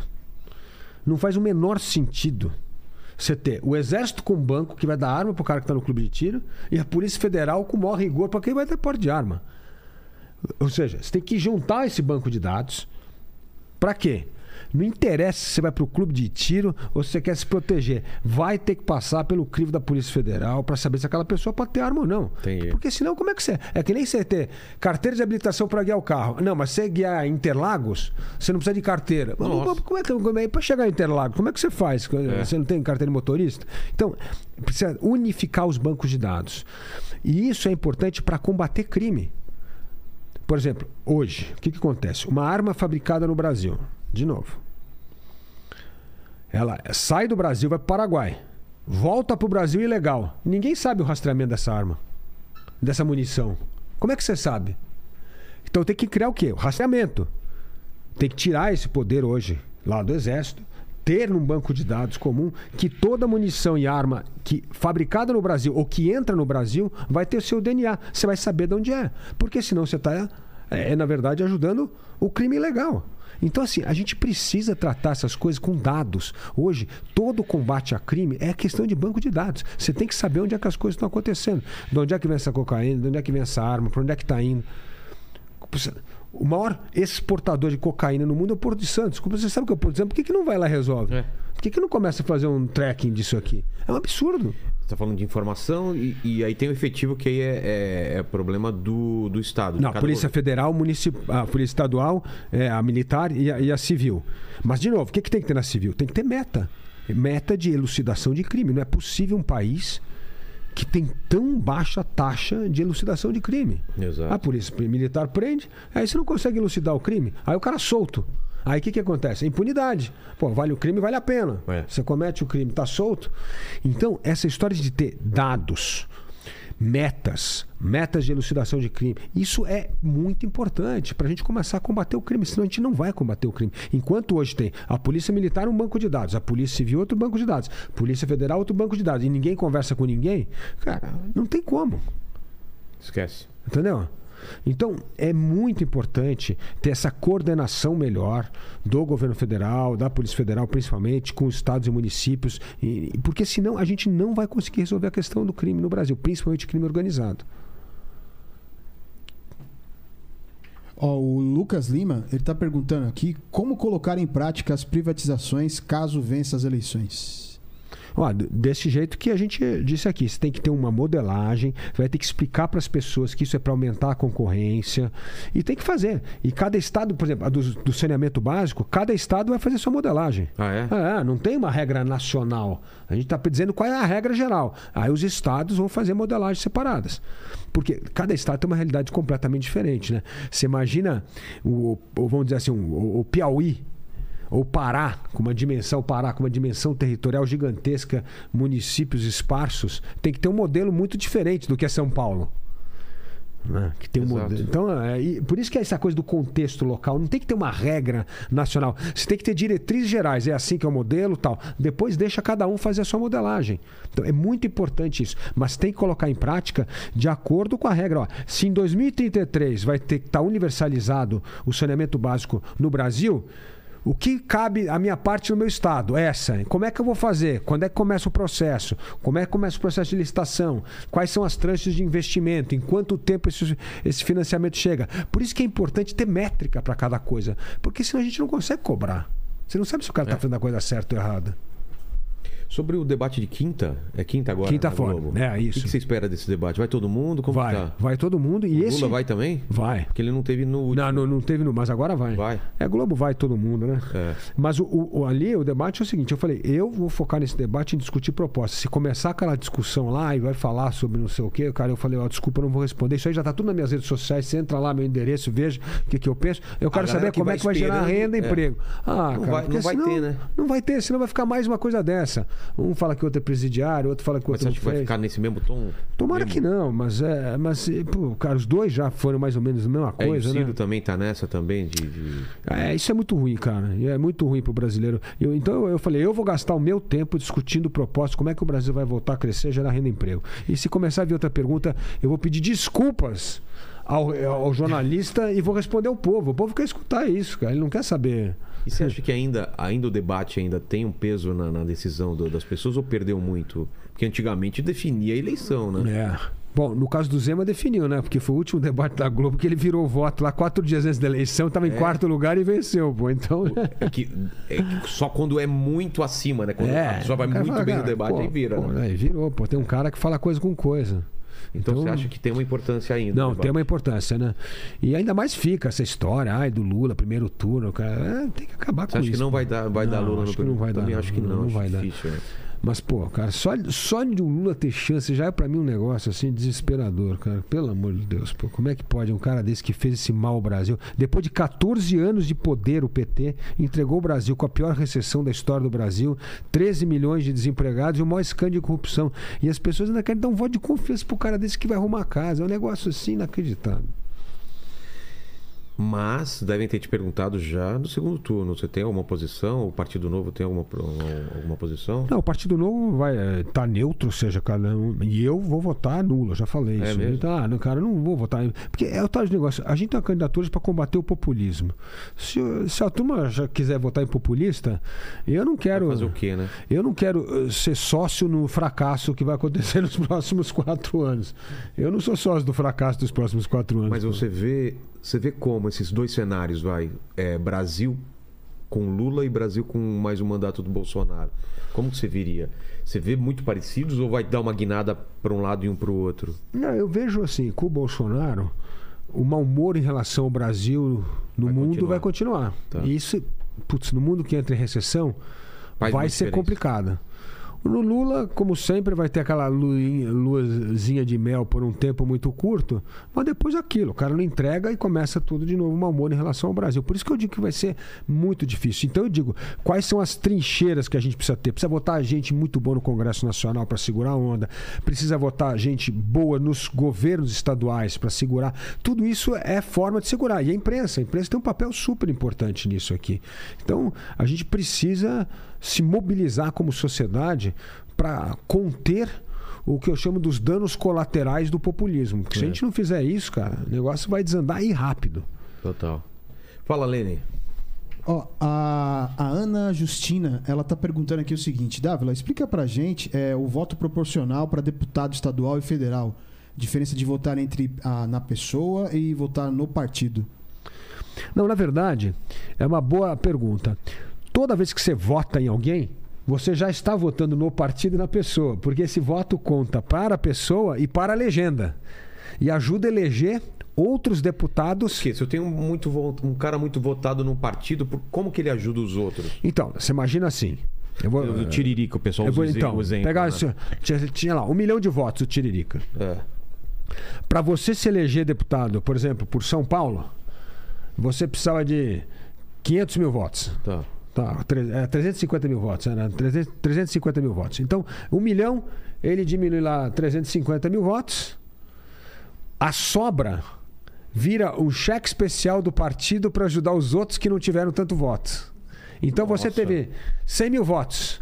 Aí você vai pegar mais 200 mil votos lá do Tiriri que você se elege. Aí sobrou mais 100. Aí te ajuda 80 mil, o outro cai. Ah, E é vai- assim? Você É vai assim. jogando para os outros? Vai Por isso que eu digo, quando você vota num candidato, você está votando no candidato e no partido, na legenda. Mas isso é errado porque aí o pessoal fica procurando esses caras para puxar voto que não vão Pois fazer é, nada, mas. que é o contrário do voto distrital que a gente É, estava falando é. aqui. Então, por isso que o puxador de voto é muito importante para o partido, porque ele ajuda a carregar. Mas olha só como é um absurdo no Brasil hoje. Temos 513 deputados. Dos 513 deputados, sabe quantos deputados têm voto próprio?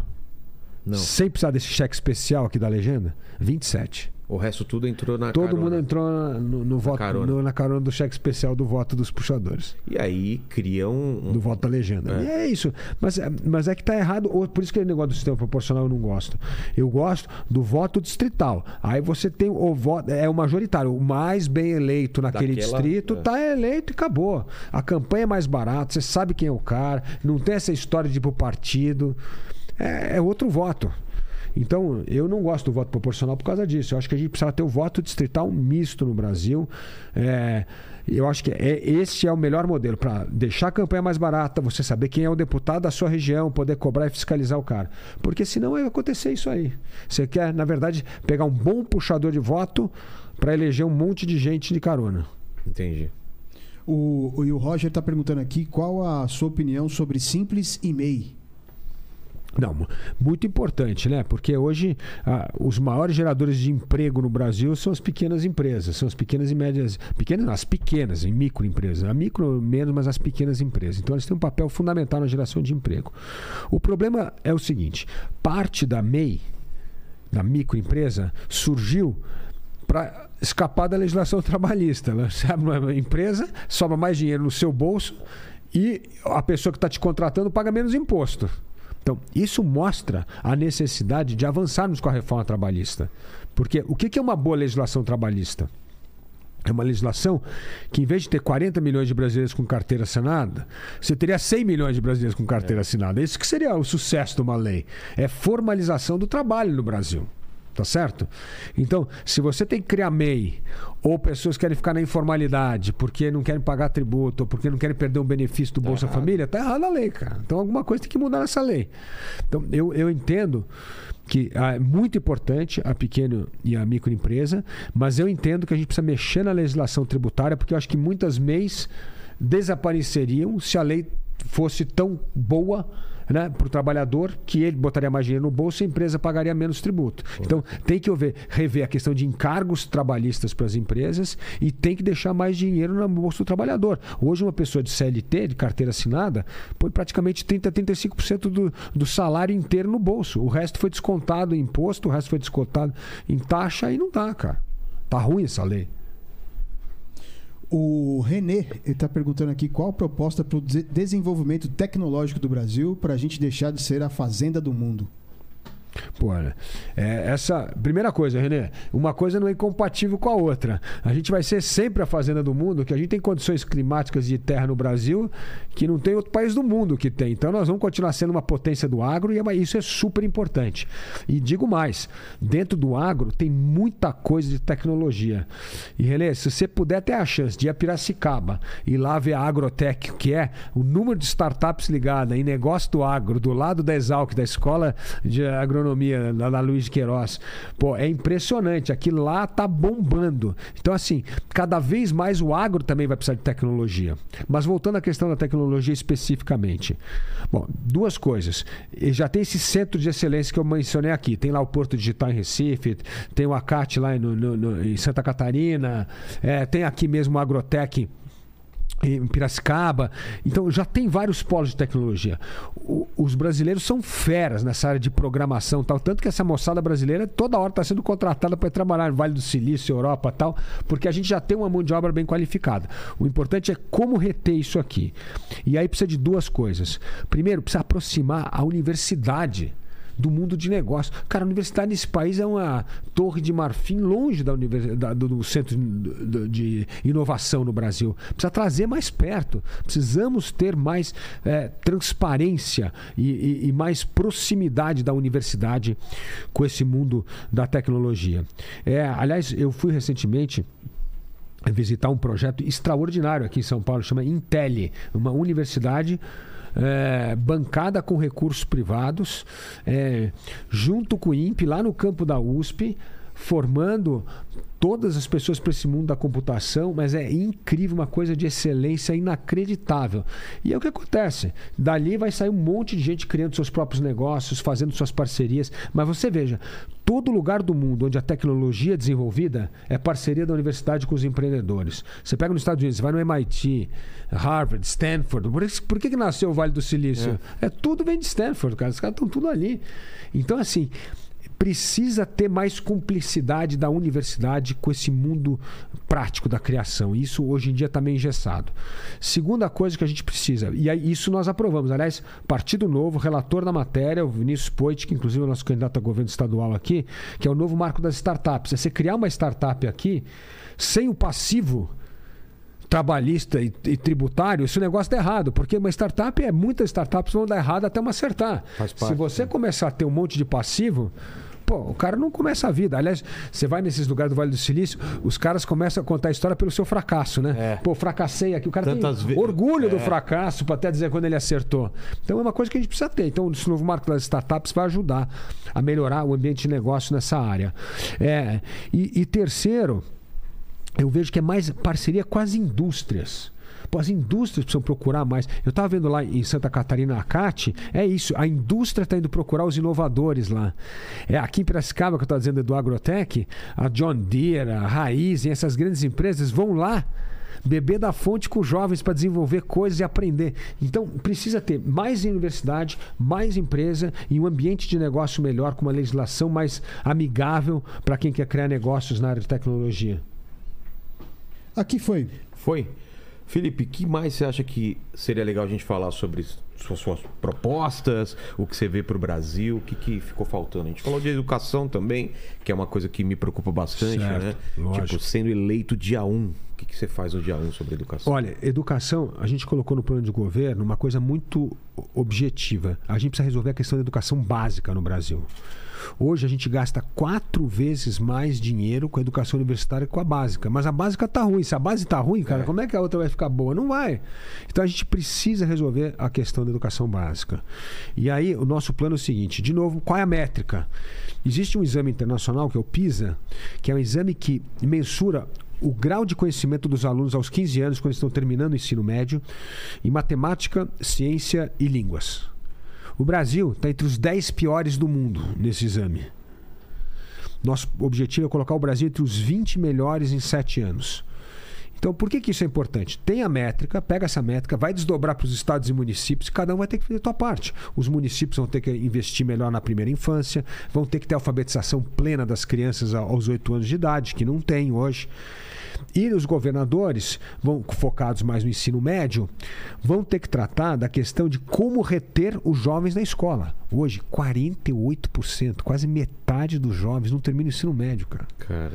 Por quê? Porque o cara acha que não aprende nada de importante na escola. Pois isso aqui não vai me ensinar a vou trabalhar vou logo trabalhar, vou trabalhar para virar. Então o que acontece? Escola de tempo integral, curso profissionalizante técnico no ensino médio é fundamental para reter o jovem na escola, para ele saber que ele vai sair de lá aprendendo uma profissão e conseguir trabalhar. Porque nesse mundo do conhecimento que a gente está caminhando, cara, se essa turma não, não tem nem ensino médio, como é que é. eles vão. Vai estar tá tudo desempregado, pô. Não vai ter emprego, pô. Então é muito importante resolver a questão da educação básica. Então, o nosso foco é a educação básica nos próximos quatro anos. Porque se a gente não resolver a educação básica, cara, a gente não vai resolver essa, é, essa condição do capital humano para entrar na era do conhecimento. Mas o que, que você analisa que o que, que socateou, o que, que piorou tanto nos últimos anos? Ah, duas Ou décadas, talvez, né? Eu acho que duas coisas. Primeira porque, coisa. Porque na minha época eu estudei em escola pública, era muito boa. É lógico, mas então, como é que é o negócio? Qual que é o problema hoje? Você gasta dinheiro com a máquina da educação pô, e gasta dinheiro. A gente tá falando não é problema de dinheiro. Não, a gente está falando 5,8% do PIB você gasta com educação. É dinheiro pra caramba. Mas você gasta com a máquina e não com o aprendizado do aluno. A régua tem que, que ser. Que é a máquina. A máquina da educação. Então lá, assim, é, aposentadoria do professor, direito do professor. Tá bom, mas o professor está ensinando. A métrica deve ser se o aluno está aprendendo o conteúdo do ano que ele está na série. Claro. É isso que é o negócio. Então o que nós vamos fazer é inverter. Não. Vai ser aprendizado do aluno a métrica, não quanto gasta com a máquina. Isso não interessa. Eu quero saber se o aluno está aprendendo. Porque se ele não está devidamente alfabetizado aos oito anos, ele não aprendeu bem tabuada, como é que ele vai aprender equação de primeiro grau? Como é que ele vai aprender álgebra? Quando é que ele vai aprender? Não vai nunca. Ele já, você já perdeu o garoto ali. Então, precisa aprender bem o conteúdo do ano série. E, a meu ver, os, os diretores de escola e professores deveriam ter uma remuneração variável sobre o aprendizado do aluno no ano série. Porque isso é um jeito de reconhecer o bom trabalho que eles estão fazendo. Aí vem um segundo ponto muito importante, que na nossa época era bom e hoje piorou muito, a formação de professor. Exato. Então o que, é que acontece hoje? Nós precisamos mudar o currículo da pedagogia no Brasil. Porque eles têm muita aula teórica e pouca aula prática. Você tem que ter um curso de pedagogia que a aula prática e teórica é desde o primeiro ano. Segunda coisa que tem que fazer é aumentar a barra. Como é que aumentar a barra? Como todo lugar que melhorou a educação, só pode ser professor os que se formarem entre os top 10 ou top 20 do Enem. Por quê? Porque você quer ter os melhores dando aula. Né? Então a gente precisa melhorar a remuneração, melhorar o currículo para que tenha aula prática desde o primeiro ano e aumentar a régua para só entrar os melhores candidatos do Enem. Não deixar entrar hoje, como geralmente acaba entrando, são os piores, não os melhores que acabam entrando, porque aquele não entrou em nenhuma outra faculdade e vai para pedagogia depois. Então, investir na carreira do professor é fundamental. Não existe tecnologia que vai melhorar o aprendizado do aluno se a gente não tiver bons professores. Né? Então, investir em um bom professor ensino tempo integral, curso de formação técnica e profissionalizante e alfabetização plena em primeira infância. É isso aí que é o cardápio para a gente começar a melhorar a educação. E tem bons exemplos, cara. Isso é, essa é a maravilha do Brasil. Você pega um programa que nem o Compass, lá em em Recife, da primeira infância, espetacular. Trouxeram de Medellín, montaram nas regiões mais violentas que que e pobres. Putz, é um, é um, centro que ali tem reforço escolar, biblioteca, aula de robótica, uhum. arte, cultura. É espetacular o programa. Espetacular. Pô, pega em compás, replica, cara. Funcionou. O Ceará fez um programa muito interessante chama ICMS Educacional. Pegou receita do ICMS do governo estadual, repassou para os municípios que atingiam as metas de alfabetização plena das crianças aos 8 anos de idade. Pô, isso hoje está sendo replicado em outros estados brasileiros. Escola Tempo Integral, São Paulo é um sucesso. São Paulo fez um programa, aumentou muito o número de escola Tempo Integral aqui e tal. Curso profissionalizante, o Zema fez um lá, pegou as empresas locais de uma região, fala: vocês vão criar o curso de capacitação no ensino médio para empregar. Então os cursos são feitos de acordo com as vagas de emprego que a indústria está demandando. E aí a meninada fica é. na escola. Então, assim, tem experiências de sucesso. A gente precisa escalar essas experiências. Eu digo, o Brasil que dá certo precisa aprender mais com o Brasil que dá certo. A gente não precisa ficar tanto com orientação no governo nacional, mas é um aprender mais com o outro. Precisa ter mais troca de experiência. Entendi. Tem mais alguma coisa que faltou, Felipe, que você queria falar? Fica à vontade. Passamos o Brasil a limpo aqui, né, Exato. né? Mas você não está livre, não, porque eu sempre termino o papo aqui, que foi muito bom, muito esclarecedor, com três perguntas para todos os convidados. Vamos lá, vamos lá. A primeira é o seguinte: a gente falou da sua vida, da sua trajetória aqui, e olhando para trás, Felipe, qual foi o momento mais difícil que você passou na tua carreira ou na tua vida? Olha, eu digo que o momento mais difícil que a gente passa na carreira é quando a gente vai tomando não. Não, você quer começar um negócio? Não, não vai dar, não vai dar certo, não vai acontecer. O não é uma coisa que dá uma certa frustração no primeiro momento, mas é o que te faz voltar para a prancheta e melhorar. Claro. Putz, será que é um problema do meu negócio que não está certo? Será que é um problema da narrativa? Será que eu não soube explicar bem? Então, o não ele é muito frustrante, mas ele é, ele é muito educador se a gente leva para o lado bom. Pô, o que, que eu aprendi desse não, né? Então, tudo que eu comecei a fazer, pô, nas revistas lá atrás, eu me lembro que eu falei, eu só vou fazer as revistas se eu conseguir fechar cinco, seis grandes anunciantes. Aí eu ia mostrar a revista, o cara falou, não, não vai dar certo, mais uma revista. Pô, revista de cultura no Brasil, você tá louco, não vai dar, nunca dar certo esse negócio. Aí até que um dia um cara fala sim, aí você quase fala, como é que é? Você, você não tava nem você, preparado para pode sim. repetir sim, porque é tanto não que você é. toma, né? Quando eu fiz o CLP em 2008, essa história de formação de liderança pública, eu falei, cara, isso é idealismo de, pô, você tá louco, você acha que algum algum líder político vai querer público, vai querer sentar numa escola, aprender. Não, não vai nunca dar certo esse negócio. Aí, de repente, pô, tem gente que não só dá certo, mas fala, cara, eu vou investir na tua ideia, pô, vou, vou ajudar a apoiar.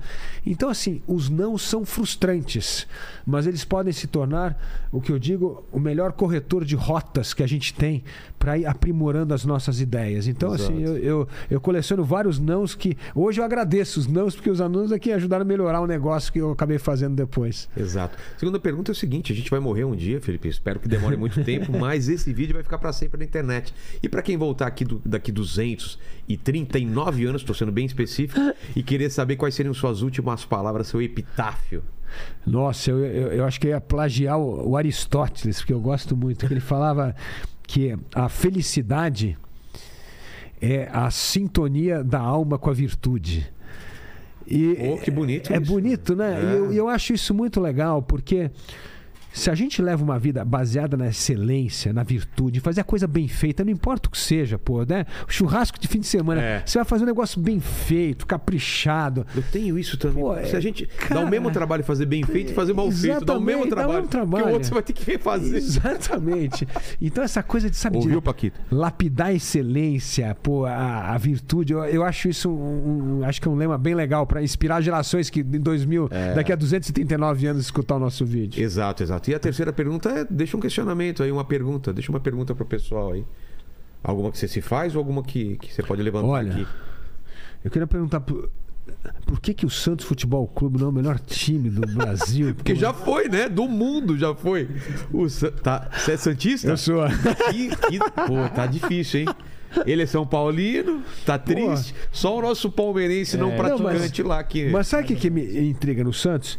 É a melhor escola de formação é. de talentos. No, cara, sempre aparece cara, craque lá. E por que, que a gente não retém o craque? O Flamengo, o Flamengo pô, tá com os caras que era do Santos, cara. Eu falo, como é que pode um time, pô, que tem uma máquina de formar talento, não consegue reter os talentos para ser é. um grande time. Pô, eu sempre me intrigo isso no negócio do Santos. Problema mesmo problema do Brasil, né? É o problema, do Brasil. Gestão, a gente tá problema... perdendo nosso talento Exato. pro resto do mundo. Pô, é um pouco isso. O né? Santos resume o Brasil. Exato. É isso aí, pô.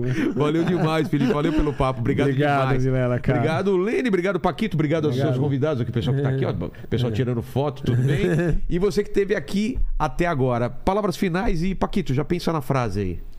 Bom, curta esse vídeo, se inscreva no canal, torne-se membro e coma um jujuba. Exato. É. Paquito, quem chegou até aqui nesse final e quiser provar o pessoal que chegou até o final do vídeo, escreve o que no, ah, no tinha comentário? escrever Santos maior do mundo. Santos maior do mundo. Mas aí os outros times não vão escrever isso, entendeu? Ah, aí você tem que... Se você não, não concorda com isso, coloca interrogação, né?